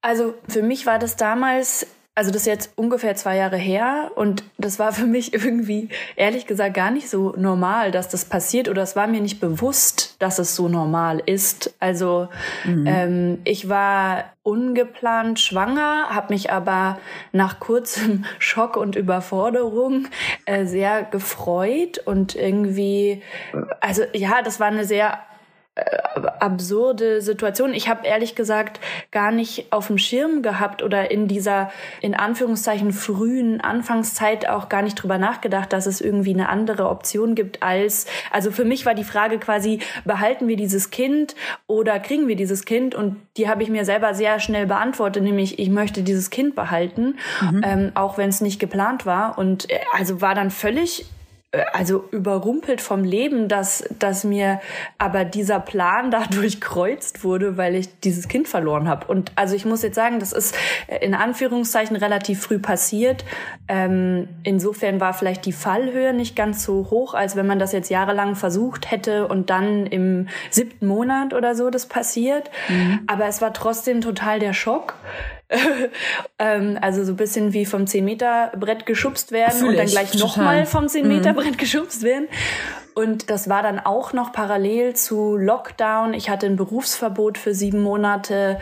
Das heißt, ich lag den ganzen Tag so lethargisch mit mir rum und hatte bis dato schon auch immer mal wieder Sachen aus meinem Leben geteilt auf Instagram und war da sehr aktiv, aber es war halt immer so der positive Shit, ne? Also irgendwie ich teile, wenn ich ein geiles Interview irgendwo gemacht habe oder irgendwelche Fotos, auf denen ich mich hot finde und oder irgendwelche lustigen Sachen aus dem Alltag und dann war auf einmal dieses riesige Thema, was so alles über, überschattet hat und dann hatte ich das Gefühl, das kann ich irgendwie nicht teilen. Ich habe die ganze Zeit gesehen, äh, wie Leute, ähm, also entweder die guten Sachen teilen oder so, also gäbe es so einen Grad an äh, Pain, den man comfortable ist zu teilen. Also zum Beispiel eine Freundin hatte sich einen Arm gebrochen und hat irgendwie, keine Ahnung, drei Wochen lang das thematisiert und hat tausend Blumen geschickt bekommen und lauter Leute, die irgendwie, oh mein Gott, es tut mir so leid und es ist ja so scheiße. Und ich saß davor und dachte so, ihr habt keine Ahnung, was irgendwie so, also ich, es war ein bisschen wie so Hohn, obwohl das ja natürlich überhaupt nichts mit ihr zu tun hatte, aber ich dachte so krass, so das, was ich habe, das ist zu schlimm. Darüber kann man dann irgendwie nicht reden oder oder es wäre irgendwie so, ich, ich hatte irgendwie oder mir dann die Frage gestellt, warum teile ich das eine, aber das andere geht irgendwie nicht. Und ich hatte irgendwie da so ein großes Bedürfnis irgendwann. Also auch diese Seite zu zeigen. Aber ich glaube, ich bin generell ein Mensch, der sehr viel verarbeitet über sich mitteilen. Also ich habe schon immer sehr viel mit Menschen gesprochen über alles, was mich beschäftigt. Und dann hatte ich irgendwie das Gefühl, warum nicht dazu. Und parallel dazu hatte Chrissy Teigen, dieses sehr, sehr bekannte, ich glaube, sie ist Model einfach als Berufsbezeichnung, auf jeden Fall sehr, sehr großes Following, hatte auch ihre, äh, ihre Fehlgeburt und hat das ja so sehr öffentlich dokumentiert. Und das hat mir so geholfen, also einfach irgendwie das Gefühl zu haben, irgendjemand da draußen in der Welt passiert etwas ähnliches, auch wenn es natürlich nie wirklich vergleichbar ist. Und ich fand das, ich habe das so ganz hungrig aufgesogen, was sie darüber ähm, geschrieben hat und geteilt hat. Und hab und, und ein Satz ist mir so ähm, hängen geblieben in ihrem Post, da schreibt sie so, ähm, wenn ihr die Kraft habt, darüber zu sprechen, also ich glaube, es wäre eher so generell über was euch im Leben passiert so, dann macht es, weil es wird immer Leute geben, die keine Kraft haben, über das zu sprechen. Und dann dachte ich irgendwie, ich glaube, ich könnte jemand sein, ähm, ich, ich habe die Kraft dafür, ich könnte das irgendwie tun. Ähm, habe aber auch sehr lange gezögert. Das war dann zum einen, weil ich das mit meinem Partner irgendwie, weil er sich damit nicht so comfortable gefühlt hat, ähm, weil er teilweise das seinen Freunden noch gar nicht erzählt hatte. Und ähm, ich wollte ihn da auch nicht unter Druck setzen. Gleichzeitig war es für mich ein großes Bedürfnis irgendwie.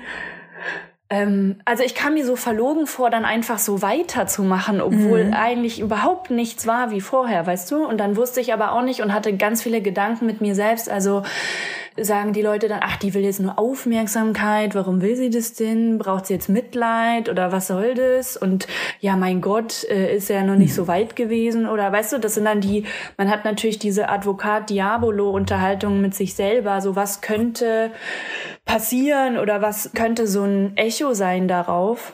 Ja, also sehr, sehr ähm, komplexe Frage, aber irgendwie hatte ich das Gefühl, ich möchte das gerne rauslassen, damit ich mich auch nicht jedes Mal erklären muss, damit ich wollte, dass die Leute wissen, dass mir schlecht geht. Ich finde diese in Anführungszeichen, also dieses, äh, man spricht, man sagt erst ab dem dritten Monat, äh, dass man überhaupt schwanger ist, weil es eben so wahrscheinlich ist, das Kind zu verlieren davor.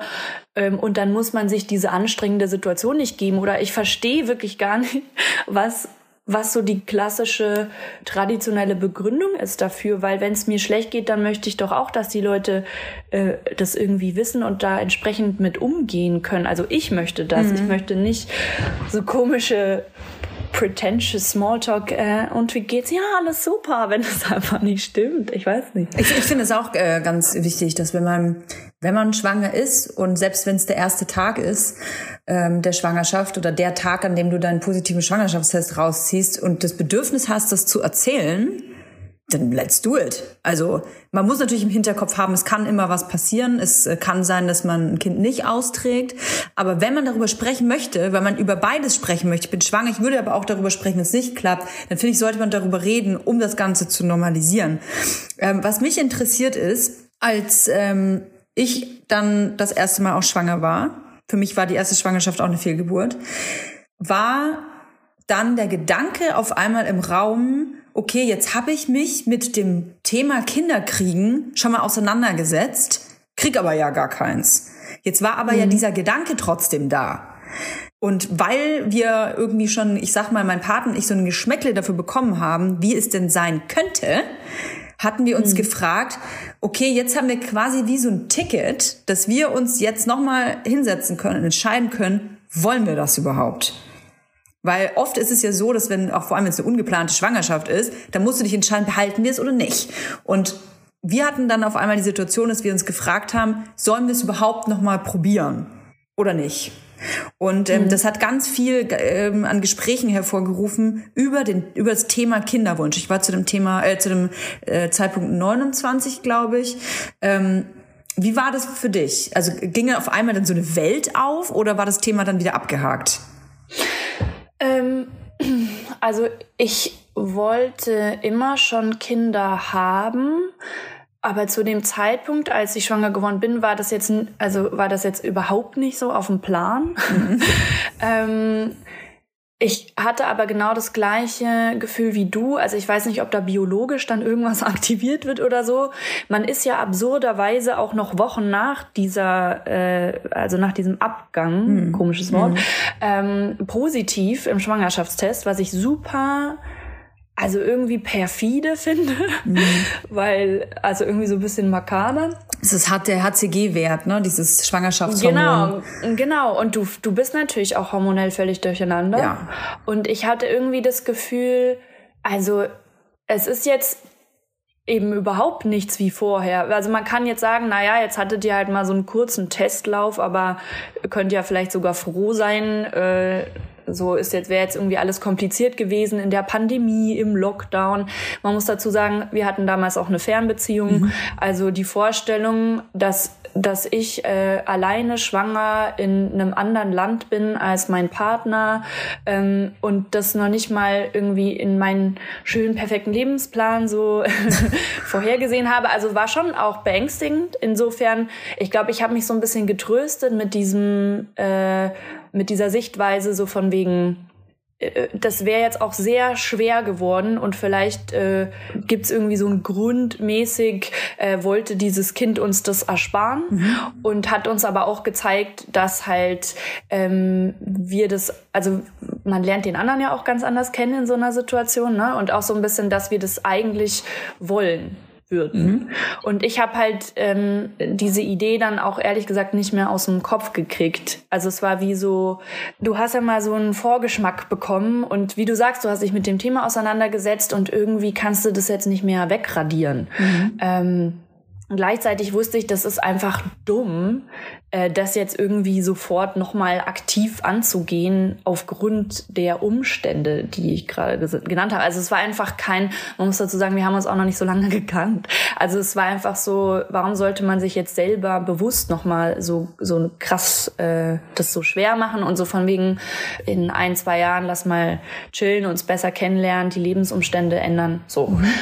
Genau, dann konnte ich das auch so ein bisschen zur Seite schieben wieder, weil es dann irgendwie für mich so, okay, das macht Sinn, das ist halt sehr rational, aber das ist ja auch alles, also ist okay. Okay. Jetzt sprechen wir heute im Podcast über das Thema Social Freezing. Ich habe mich, muss ich ganz ehrlich sagen, bis vor vielleicht einem Jahr so gar nicht damit auseinandergesetzt. Ich hatte schon mal davon gehört, aber nur weil eine ferne Bekannte, wirklich super Klischeebild, absolute Mega-Karrierefrau, 42 aus New York, gesagt hatte, ach ja, ich habe gerade keine Zeit für Kinder, ähm, ich muss das äh, später nach hinten schieben, weil gerade passt nicht. Dann dachte ich so, ach ja, genau, das ist so das Bild, was ich von Social Freezing im Kopf hatte. Wann hast du das erste Mal Kontakt mit dem Thema gehabt und warum hast du dich überhaupt damit auseinandergesetzt? Ich meine, vielleicht muss ich vorwegnehmen, du bist 32, ne? Ich möchte kurz sagen, ähm, weil das oft ein Vorwurf dann ist, ähm, man will ja niemandem, ähm, man will auf gar keinen Fall jemandem Druck machen. Ich habe ganz viele Freundinnen, die äh, auch auf die 40 zugehen, die keine Kinder haben und äh, noch nicht über das Thema Social Freezing nachdenken, ne? Also es ist nicht automatisch nur, weil man eine 3 davor hat, dass man sich mit dem Thema auseinandersetzen muss. Ja, also man, man hat ja ähm, bestimmte Dinge in der Hand im Leben und ganz viele eben auch gar nicht. Und bei mir äh, ist die Geschichte quasi so weitergegangen, dass ähm, sich mein Partner von mir getrennt hat. Und das hat in mir dann dieses ganze Thema mit dem Verlust des Kindes ehrlich gesagt wieder ziemlich hochgebracht, weil ich glaube, ich dachte, so von wegen, ähm, ich war an diesem Thema, eine kleine Familie zu haben, relativ nah dran und dann kommt jemand mit der Nadel und irgendwie erst ist das Kind weg und dann der Mann und man steht irgendwie da und hat so das Gefühl, man, man hatte so einen unfreiwilligen Reset. Und ähm, dann kurz später hatte ich Geburtstag, eben mein 32. Das war jetzt im Frühjahr und da saß ich äh, mit einer Freundin im Café und sie will eben absolut keine Kinder und wir haben irgendwie über Sterilisation gesprochen und dann irgendwie auch, ich weiß nicht mehr genau, wie wir drauf gekommen sind, aber sie hat mich letztlich gefragt, sag mal, ähm, du könntest doch auch deine Eizellen einfrieren. Also, und das, ich hatte das auch überhaupt nicht auf dem Schirm. Also gar nicht. Und dann, ich bin aber grundsätzlich jemand, der sehr aufgeschlossen ist, was so ähm, Sachen ausprobieren äh, angeht. Und dachte ich so, ja, why not? Eigentlich vielleicht, also erst war das noch so ein bisschen mit so einem zynischen, äh, jetzt ist quasi alles kaputt, jetzt äh, muss ich das machen, aber dann ist das so ein bisschen gereift und ich dachte, naja, eigentlich, vielleicht könnte das was sein, was mir so ein bisschen den Druck nimmt, weil, also so realistisch, man denkt dann, naja, bis ich wieder irgendwie jemand kennenlerne, mit dem ich mir vorstellen kann, eine Familie zu gründen, das Leben spielt ja leider nicht so verlässlich, also das kann ja auch viele Jahre dauern. Oder dann lernt man wieder jemand kennen, der, der irgendwelche Bindungsängste hat und das wieder nicht funktioniert. Und dann ist man halt zack, zack irgendwie 40 und dann muss man halt einfach sagen, biologisch gesehen ist die Wahrscheinlichkeit halt dann wirklich nicht mehr so groß, dass das klappt. Und davor hatte ich ehrlich gesagt schon als 18-Jährige irgendwie Angst, dass ich in Anführungszeichen eine von den panischen End-30ern sein werde, die einen unerfüllten Kinderwunsch hat. So. Und ähm, ich glaube, ähm, ich mache das. Also ich habe jetzt meine erste Runde hinter mir, weil ich irgendwie selber mir so ein bisschen den Druck nehmen möchte, weil ich einfach, ich weiß nicht, ob das klappen wird. Das ist der Versuch, ne? Das ist so proaktiv irgendwas zu tun, ein bisschen Kontrolle zurückzugewinnen und ähm, einfach diese Wahrscheinlichkeit, dass ich eben auch mit Ende 30, mit 40 ähm, noch noch relativ gute Chancen habe, schwanger zu werden, dass dass ich da quasi das Maximum raushole. Eine Garantie habe ich natürlich überhaupt gar nicht. Aber wer hat die schon, ne? Genau, und ich wünsche mir selbst, dass ich das nie, nie, nie brauchen werde und dass alles anders kommt und wir wissen alle, wie, wie viel passieren kann in, innerhalb von einem Jahr oder zwei oder drei. Insofern, da bin ich dann doch irgendwie so total der Optimist und denke, das wird schon.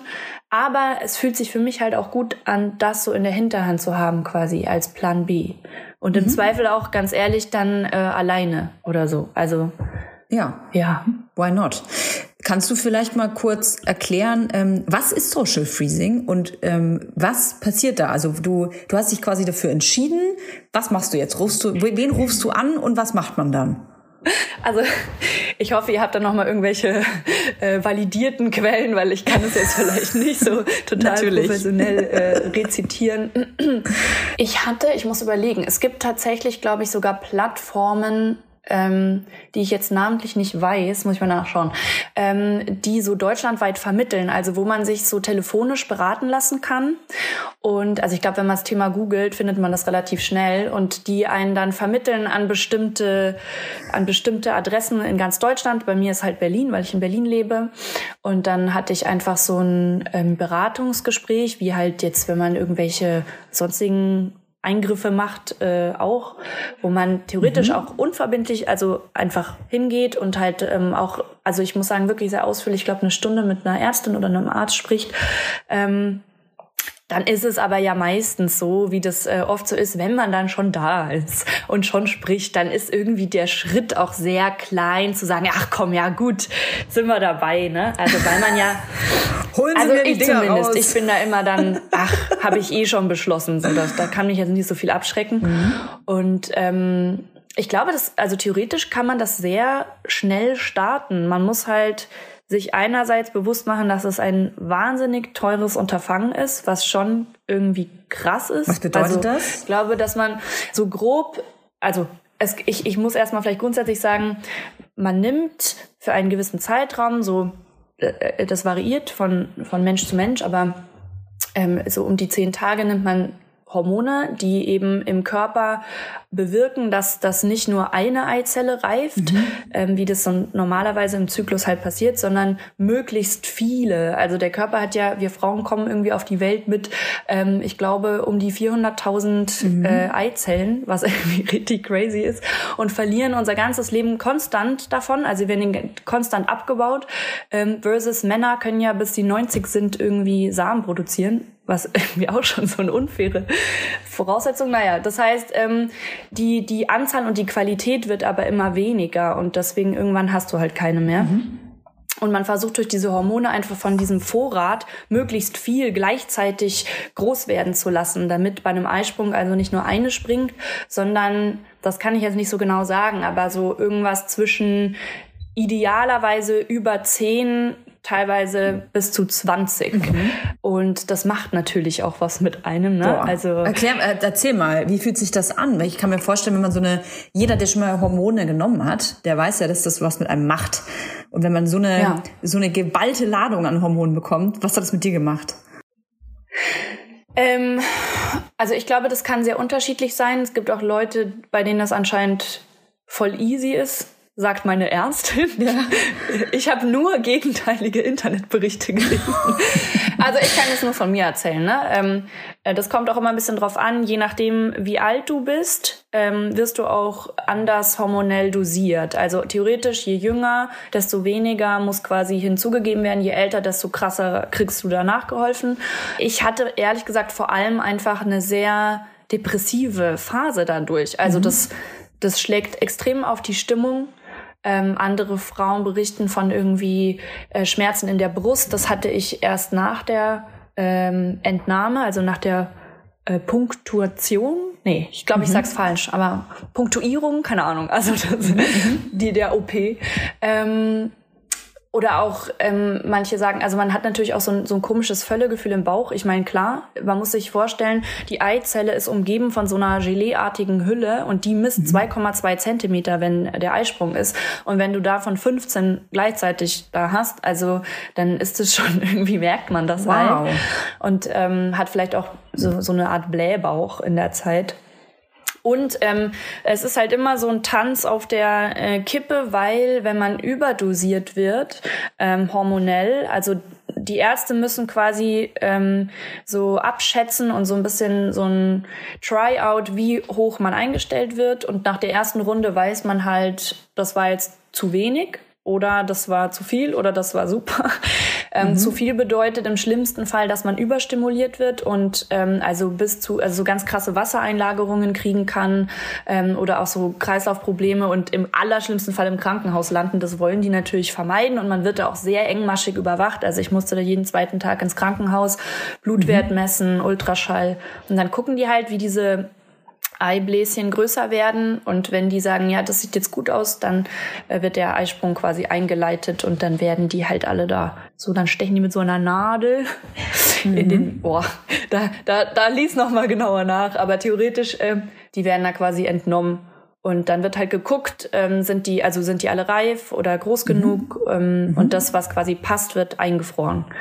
Oder, und die meisten, also das war eben das, als ich mich mit dem Thema beschäftigt habe, habe ich halt nur Erfahrungsberichte gefunden von Frauen, die halt quasi diese Prozedur genauso wie ich gemacht haben, nur dann eben gleich künstliche Befruchtung mit ihrem Partner zusammen. Aber halt Aha. ehrlich gesagt wenig. Das wird jetzt erstmal auf Eis gelegt und sie können sich dann in zehn Jahren melden, wenn sie wollen, mäßig. Und dann muss man einfach eine jährliche Miete zahlen dafür. Für seine Egos. Wie viele Egos hast du denn jetzt? Es ist ein bisschen wie, als hättest du so kleine, so kleine Pokémon, so kleine Tamagotchis besser gesagt, die auf dich warten. Ja, ich glaube, also Humor ist ja auch immer so eine Art Pain Relief, ne? So mit, mit Sachen Ja. umzugehen. Ähm, genau, also bei mir, äh, weil ich, also die Ärztin sagt dann, idealerweise hätten sie das mit 25 machen sollen, weil da haben sie halt noch viel mehr und noch tollere Eier. Ähm, ich bin jetzt verhältnismäßig noch ganz okay. Es kann halt sein, wenn du 38, 39 bist, dass du da halt pro Runde nur noch zwei oder drei rauskriegst, was halt sehr wenig ist. Und dann musst du halt im schlimmsten Fall, weiß ich nicht, acht Runden machen, um da eine in Anführungszeichen ordentlich äh, ausreichende ähm, Vorratsanzahl daraus zu bekommen.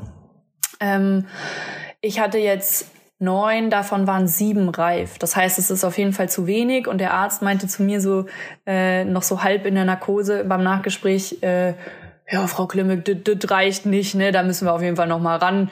Und dann Boah. ist es schon so ein bisschen komischer Beigeschmack. Ich verstehe, dass die super busy sind, dass die irgendwie keine Zeit haben und dass sie das auch nicht, also dass sie jetzt dann nicht jeden äh, eine Stunde lang psychologisch betreuen können, so, ne? ist ja theoretisch eine positive Sache. Aber es war schon so ein bisschen, ich habe mich gefühlt wie so eine, äh, wie so eine Eier. Produktionsmaschine, Oh die jetzt nicht, nicht genügend Leistung erbracht hat. Und es war so ein bisschen, es war vielleicht auch naiv von mir zu glauben, so dass ich das mit einer Runde hinkriegen könnte. Also das Ziel war quasi mindestens zehn.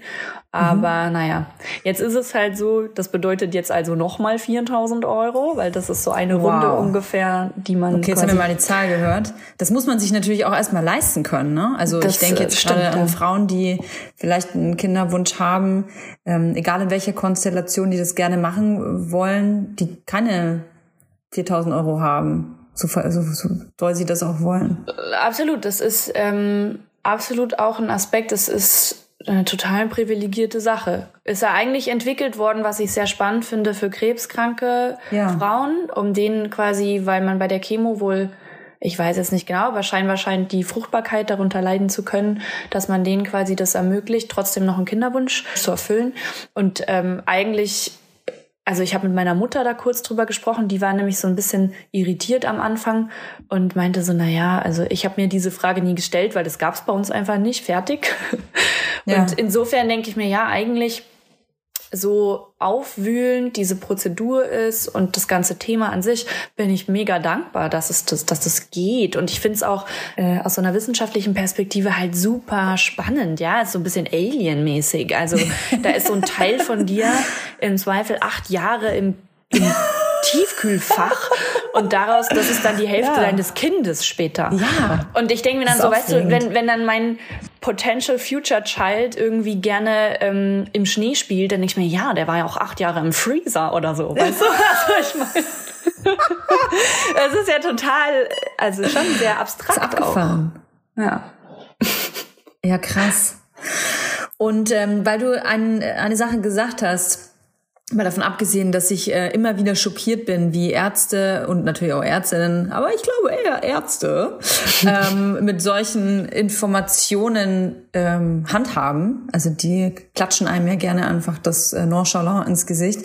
Ähm, du hattest gesagt, ja, man sollte das idealerweise mit 25 äh, spätestens machen.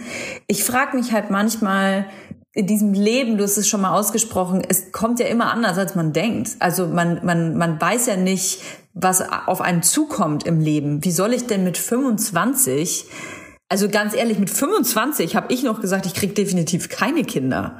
Also die Toja von damals, die hätte sich never ever mit diesem Thema auseinandergesetzt. Also wieso sollte ich mir in dem Alter Gedanken über meine Fruchtbarkeit machen? Würde ich nie tun.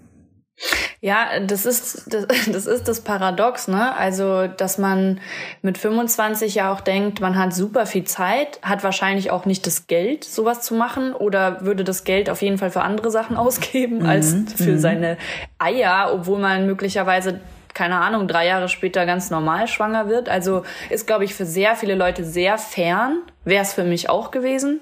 Und dann ist es aber halt so, hat so was Bittersweetes, weil mir haben jetzt äh, auch ein paar Frauen geschrieben, die halt dann mit Ende 30 so auf einmal realisiert haben, scheiße, ich habe vielleicht gar nicht mehr so viel Zeit und wo das dann einfach nicht mehr geklappt hat und wo das auch mit dem Freezing nicht mehr geklappt hat. Also wo die einfach nicht genügend Eizellen rausbekommen haben und du musst immer bedenken, wenn man das quasi wieder auftaut und dann ja eine künstliche Befruchtung macht, du hast immer Schwund. Also wenn du wenn du da irgendwie zehn in petto hast, dann sind da vielleicht nur noch acht gut nach dem Auftauen, lassen sich nur noch fünf befruchten.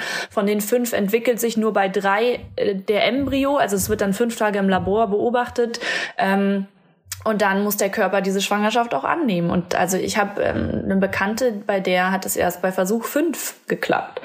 Und dann hast du aber vielleicht nicht mehr genügend in Reserve.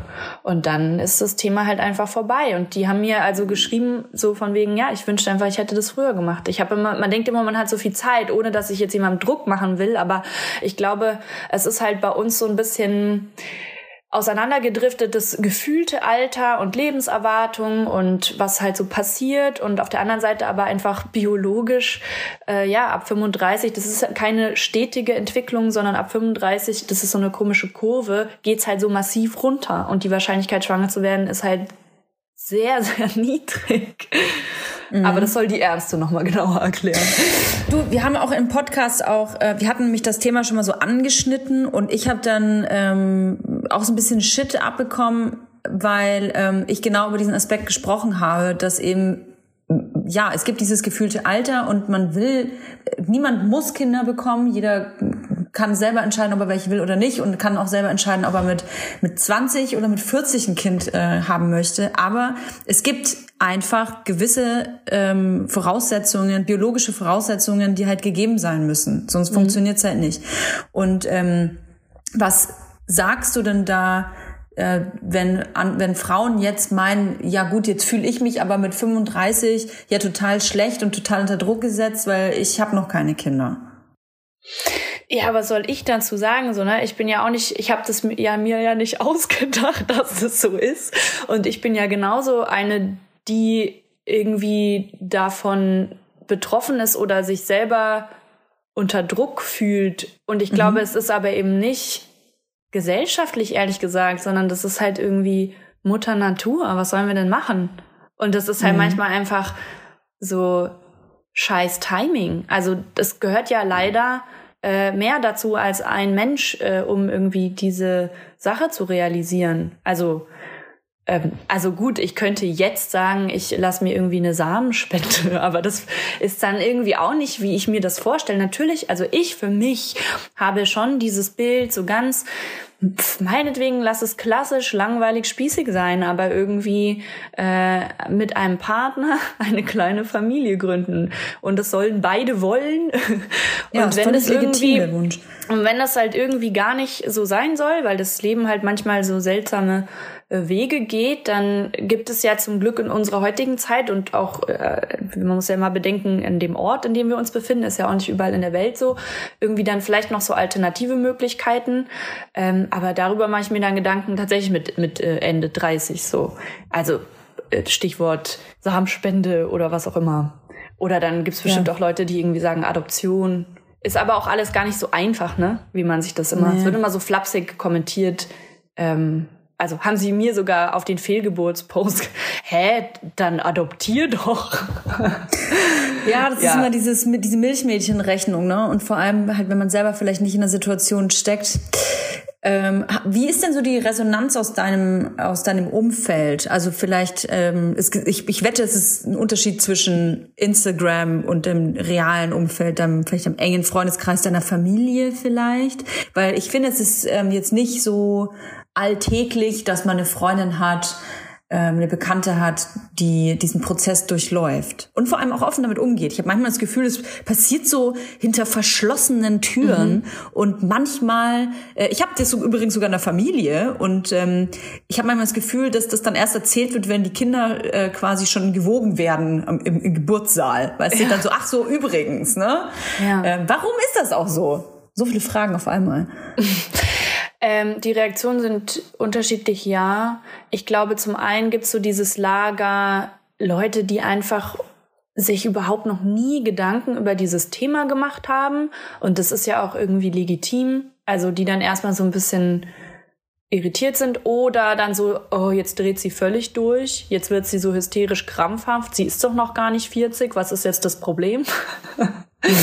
Aber ehrlich gesagt, die meisten sind einfach super neugierig. Und ich habe auch viele Mädels in meinem Umfeld, die so, fuck, ehrlich gesagt, ähm, äh, ich, vielleicht mache ich, muss ich das auch machen. Ich ähm, erzähl mal genau, wie das alles war. Und dann dachte ich halt, und das war vielleicht auch ein Grund, dann auch darüber jetzt wieder öffentlich zu sprechen, wenn ich, bevor ich jetzt irgendwie 15 Mal die gleiche WhatsApp-Nachricht verschiedenen Leuten schicke, in der ich so erkläre, was jetzt heute passiert ist und was bei dem Arzttermin passiert ist, dann vielleicht interessiert es ja noch ein paar mehr. Dann kann ich da auch wieder vielleicht so Also es ist so ein bisschen, ich habe manchmal das Gefühl und ich weiß, ich muss das nicht, aber so von wegen, äh, dass ich so wie so Vorkoster bin bei bestimmten Sachen. Also ich probiere das jetzt auch stellvertretend für viele andere und ich habe aber auch kein Problem dann darüber zu berichten, auch Ist wenn toll. es Ist wenn wirklich es toll. schwer ist und ich glaube, das ist das, was also da, da, das ist für mich auch eine Überwindung. Ne? Das wird dann immer so vergessen. Äh, und das ist für mich auch,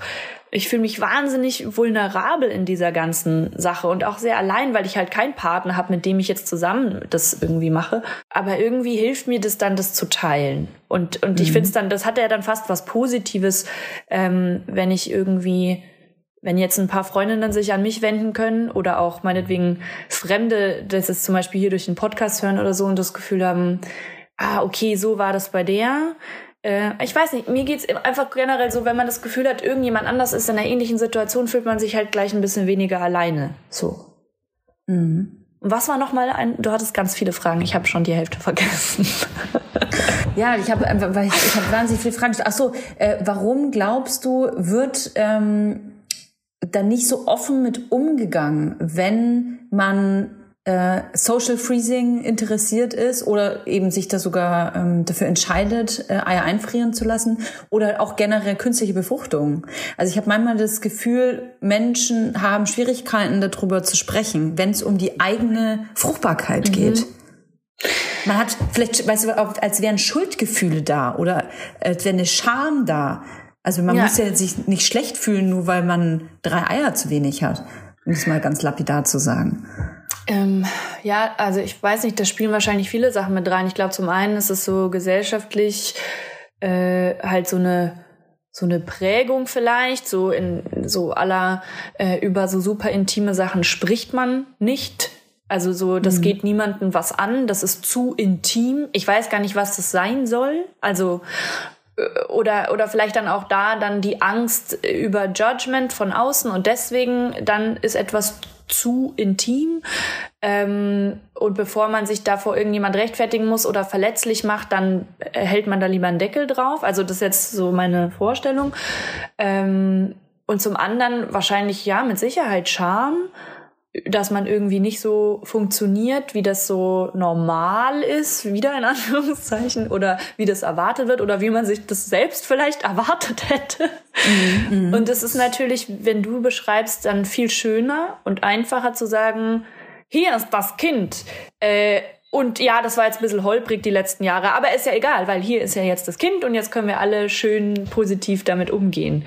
Und vielleicht auch, ähm, ich glaube, es gibt auch Leute, die irgendwie äh, sich einfach vor dieser awkward Situation schützen wollen, dass dann wiederum das Gegenüber nicht weiß, wie es damit umgehen soll. Also, dass man den anderen nicht in eine komische ähm, Situation bringen will, der dann überfordert ist und vielleicht nicht so reagiert, wie man das braucht oder sich wünscht. Also redet man lieber gar nicht darüber.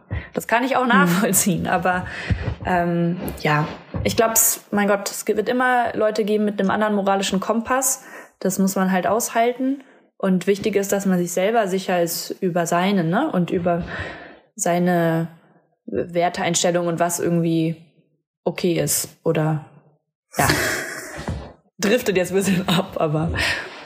So, dafür sind wir bekannt, dass wir manchmal ein bisschen abdriften. Kannst du vielleicht zum Schluss, ähm, weil ich weiß, dass wir sehr viele Hörerinnen haben, die, ähm, die vielleicht Single sind und einen Kinderwunsch haben. Was kannst du denen sagen? Was kannst du denen so mitgeben? Ja, schwierig, ne? Weil jetzt, äh, ich möchte gar nicht in so einer Position sein. Ich bin ja nicht äh, weiser als die. Und ich habe es ja auch nicht so richtig in der Hand. Ich kann ja nur einfach erzählen, wie ich für mich umgehe mit meiner Situation und dass ich am Ende eben doch, wenn ich jetzt zurückblicke, also ich bin 32, ich, wenn man jetzt so von einem Zeitfenster in mehr oder weniger plus minus von irgendwie acht Jahren ausgeht. Und wenn ich jetzt bedenke, was die letzten acht Jahre meines Lebens bis jetzt so krass viel passiert ist, dann beruhigt mich das irgendwie schon. Dann denke ich so, ähm, ja, also ich habe alles getan, was so in meiner Macht liegt und den Rest muss ich jetzt einfach auf mich zukommen lassen und irgendwie mich da ein bisschen versuchen locker zu machen und einfach so drauf zu vertrauen, dass das halt so kommt, wie es kommt und dass da auch noch ganz viele schöne Dinge passieren werden und irgendwie bin ich da schon optimistisch, dass ich irgendwann mal eine kleine Family haben würde. So. Und ähm, ich wünsche natürlich äh, allen anderen auch, dass es irgendwie so kommt, wie die sich das wünschen. Und ne, es bringt ja nichts, ganz viel Energie drauf zu verwenden auf Dinge, die man halt nicht in der Hand hat. Es äh, ist weiser, als du denkst, was du gerade gesagt hast. Vielleicht bist du doch ein bisschen weise. Naja, weißt du, das ist ja auch immer leicht, sowas zu anderen zu sagen, aber Ja, für sich selber ja. anzuwenden, ist eine ganz andere Geschichte. Also.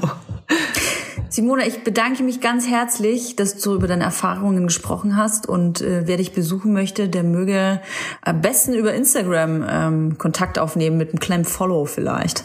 Simone Klimek, mach das, ist von mir, äh, ist von mir recommended. Der So. Prima-Stempel von Toya. Genau, auf Simones äh, Account ist ein Prima-Stempel von Toya. So, ich wünsche dir einen schönen Tag und äh, sag Danke. Vielen Tschüss. Dank. Ciao. Ja, vielen Dank an euch beide für das Interview. Äh, Es fand ich wirklich interessant, auch noch mal eine andere Perspektive zu sehen. Wir haben ja auch unsere Community gefragt, ähm, wie so die Erfahrungen und Meinungen über Social Freezing sind. Und da haben sich auch noch einige Leute gemeldet. Wollen wir davon noch was vorlesen? Eine Hörerin schreibt, Hallo ihr beiden, gerade habe ich den neuesten Podcast gehört und auch das Ende mit Eizelle einfrieren. Ich sitze gerade in Schwangerschaftswoche 38 zu Hause auf dem Sofa mit meinem ersten Kind und werde es entweder mit 42 bekommen, wenn sie pünktlich ist, oder mit ganz frisch 43 Jahren. Also sie wird ihren eigenen Geburtstag im Krankenhaus verbringen. Das ist schon immer ihr Traum gewesen. Die Schwangerschaft war unkompliziert und alles ist gut gelaufen. Also bis jetzt. Es geht also auch ohne Einfrieren und Co. Meine, mein Kinderwunsch habe ich auch erst ab 35 aufwärts bekommen und dann hatte ich einfach nicht den richtigen Partner an der Seite. Es stand auch mal im Raum, es alleine zu machen über Samenbank und Klinik oder Co-Parenting. Oh mein Gott, nur Freaks betroffen. Es kommt, äh, wie es kommen soll. Ich arbeite mal meinen letzten To-Dos ab und bereite mich vor, das Sagen im Hause für immer abzugeben. Ja, also man sieht, ähm, weil das ist ja, glaube ich, auch ein Punkt, ähm, weswegen viele Hörerinnen sehr sensibel reagieren, ist, dass wir über den Fakt sprechen, dass die Biologie sehr wohl eine Rolle spielt im Thema Kinderwunsch. Also wer sich mit 45 dafür entscheidet, auf natürlichem Wege schwanger zu werden, de dessen Chancen sind einfach sehr gering. Und das darf man aussprechen, ohne einen Shitstorm Ähm, ich kassieren finde zu halt die müssen. Formulierung sehr gering, finde ich schwierig, weil es ist wirklich sehr individuell. Es gibt Frauen, die sind noch super fruchtbar mit 45 und es gibt Frauen, da funktioniert es halt gar nicht mehr. Ähm, deswegen, also das Risiko ist da auf jeden Fall. Das Risiko ist da. Es gibt ja wissenschaftliche Statistiken. Es gibt immer Einzelfälle, verstehe mich nicht falsch. Ja, es gibt Individuen, die werden mit 45 auf natürlichem Wege schwanger. Aber sieht man sich Statistiken an und äh, basiert auf wissenschaftlichen Fakten, dann ist es nun mal so, dass es mit jedem steigenden Alter Total, schwieriger total. wird. So, unser Körper ist verfällt. Und irgendwann sind wir tot. So, das ist halt einfach, wir müssen uns mit der Endlichkeit auseinandersetzen und wir sind einfach nicht für immer fruchtbar. Und wenn man ähm, einen Kinderwunsch hat, dann ähm, finde ich, dass man jedes Mittel ergreifen darf, das äh, nötig ist oder hilft, um eine Schwangerschaft ähm, möglich zu machen, wenn sich auf legalem Boden auf der Welt befindet. Weil nicht alles, was in Deutschland ähm, nicht möglich ist, bedeutet ja, man kann ja auch in anderen Ländern andere Mittel ergreifen, will ich damit sagen. Ähm, aber man muss sich einfach damit auseinandersetzen, dass es sein kann, dass wenn man sich erst, ich nenne jetzt einfach mal das äh, Alter 45, dass wenn man sich erst mit 45 äh, dafür entscheidet, ein Kind zu bekommen, dann kann es sein, dass es auf natürlichem Wege ja, nicht das mehr kann klappt. sein, genau. So. Ähm, es ist halt nur so, dass äh, ich finde beim Kinderkriegen ist es selbst, wenn es ein geringes, äh, eine geringe Wahrscheinlich oder geringere Wahrscheinlichkeit gibt, schwanger zu werden, ähm, heißt es ja trotzdem für viele Frauen, dass sie dann trotzdem schwanger werden. Und es ist auch so ein bisschen so, dass ich äh, das Gefühl habe in den letzten Jahren, dass es nochmal so viel krasser dramatisiert wird, dieses ganze Thema, weil es eben auch einfach ähm, Geld bringt. Es bringt wahnsinnig viel Geld. Social Freezing ist eine teure Angelegenheit und äh, da steckt auf jeden Fall auch ein bisschen Marketing dahinter. Weil es gibt ja auch noch andere Methoden. Ähm, du kannst ja auch eine Hormonbehandlung noch machen, wenn du äh, schon ein bisschen älter bist und dein Körper äh, noch nicht sich ganz so gut entscheiden kann, ob er schwanger werden will oder nicht. Ähm, und das ist natürlich viel günstiger, als jetzt äh, die Eier einzufrieren und so. Deswegen, ähm, ich glaube, es ist so ein bisschen so, deswegen meinte ich das vorhin mit äh, Social Freezing ist was für Leute, die wissen, dass sie auf jeden Fall irgendwann Kinder haben wollen. Ähm, Stimmt. wenn du natürlich weißt, dass du total unglücklich wirst in deinem Leben, wenn du keine Kinder bekommen kannst, dann ist es auf jeden Fall was für dich, denke ich mir, weil es die Wahrscheinlichkeit multipliziert, dass es passiert. Ähm, aber wenn du so wie ich irgendwie so ein bisschen fixalmäßig unterwegs bist, ähm, dann, das klingt jetzt so schrecklich. Ich will nur sagen, das ist, ähm, falls mein Kind das anhört, oh Gott. Du bist erwünscht. Du bist sowas von erwünscht. ähm, dann, dann denke ich mir, gibt es auch noch andere Sachen, wenn, wenn man weiß, dass man nicht daran an einem, an einem gebrochenen Herzen stirbt, wenn es nicht funktioniert, dann gibt es auch noch andere Methoden, die günstiger sind. So, ich finde, das war eine äh, sehr au- nervenaufreibende äh, Sendung mit wahnsinnig viel Input. Ähm, ich weiß nicht, wie du es empfunden hast, Leila. Ich fand es total abgefahren, was wir heute alles in diese Sendung reingepackt haben. Wenn ihr Redebedarf habt, wenn ihr uns Kritik um die Ohren hauen wollt, wir sind dafür empfänglich.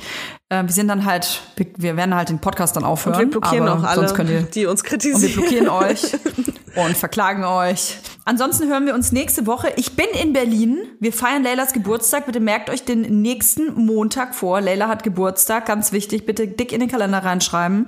Und dann ähm, freue ich mich auf euch. Be begrüßt und äh, besucht uns auf Instagram at Vibers und gibt uns eine Glocke und einen Stern und was auch immer.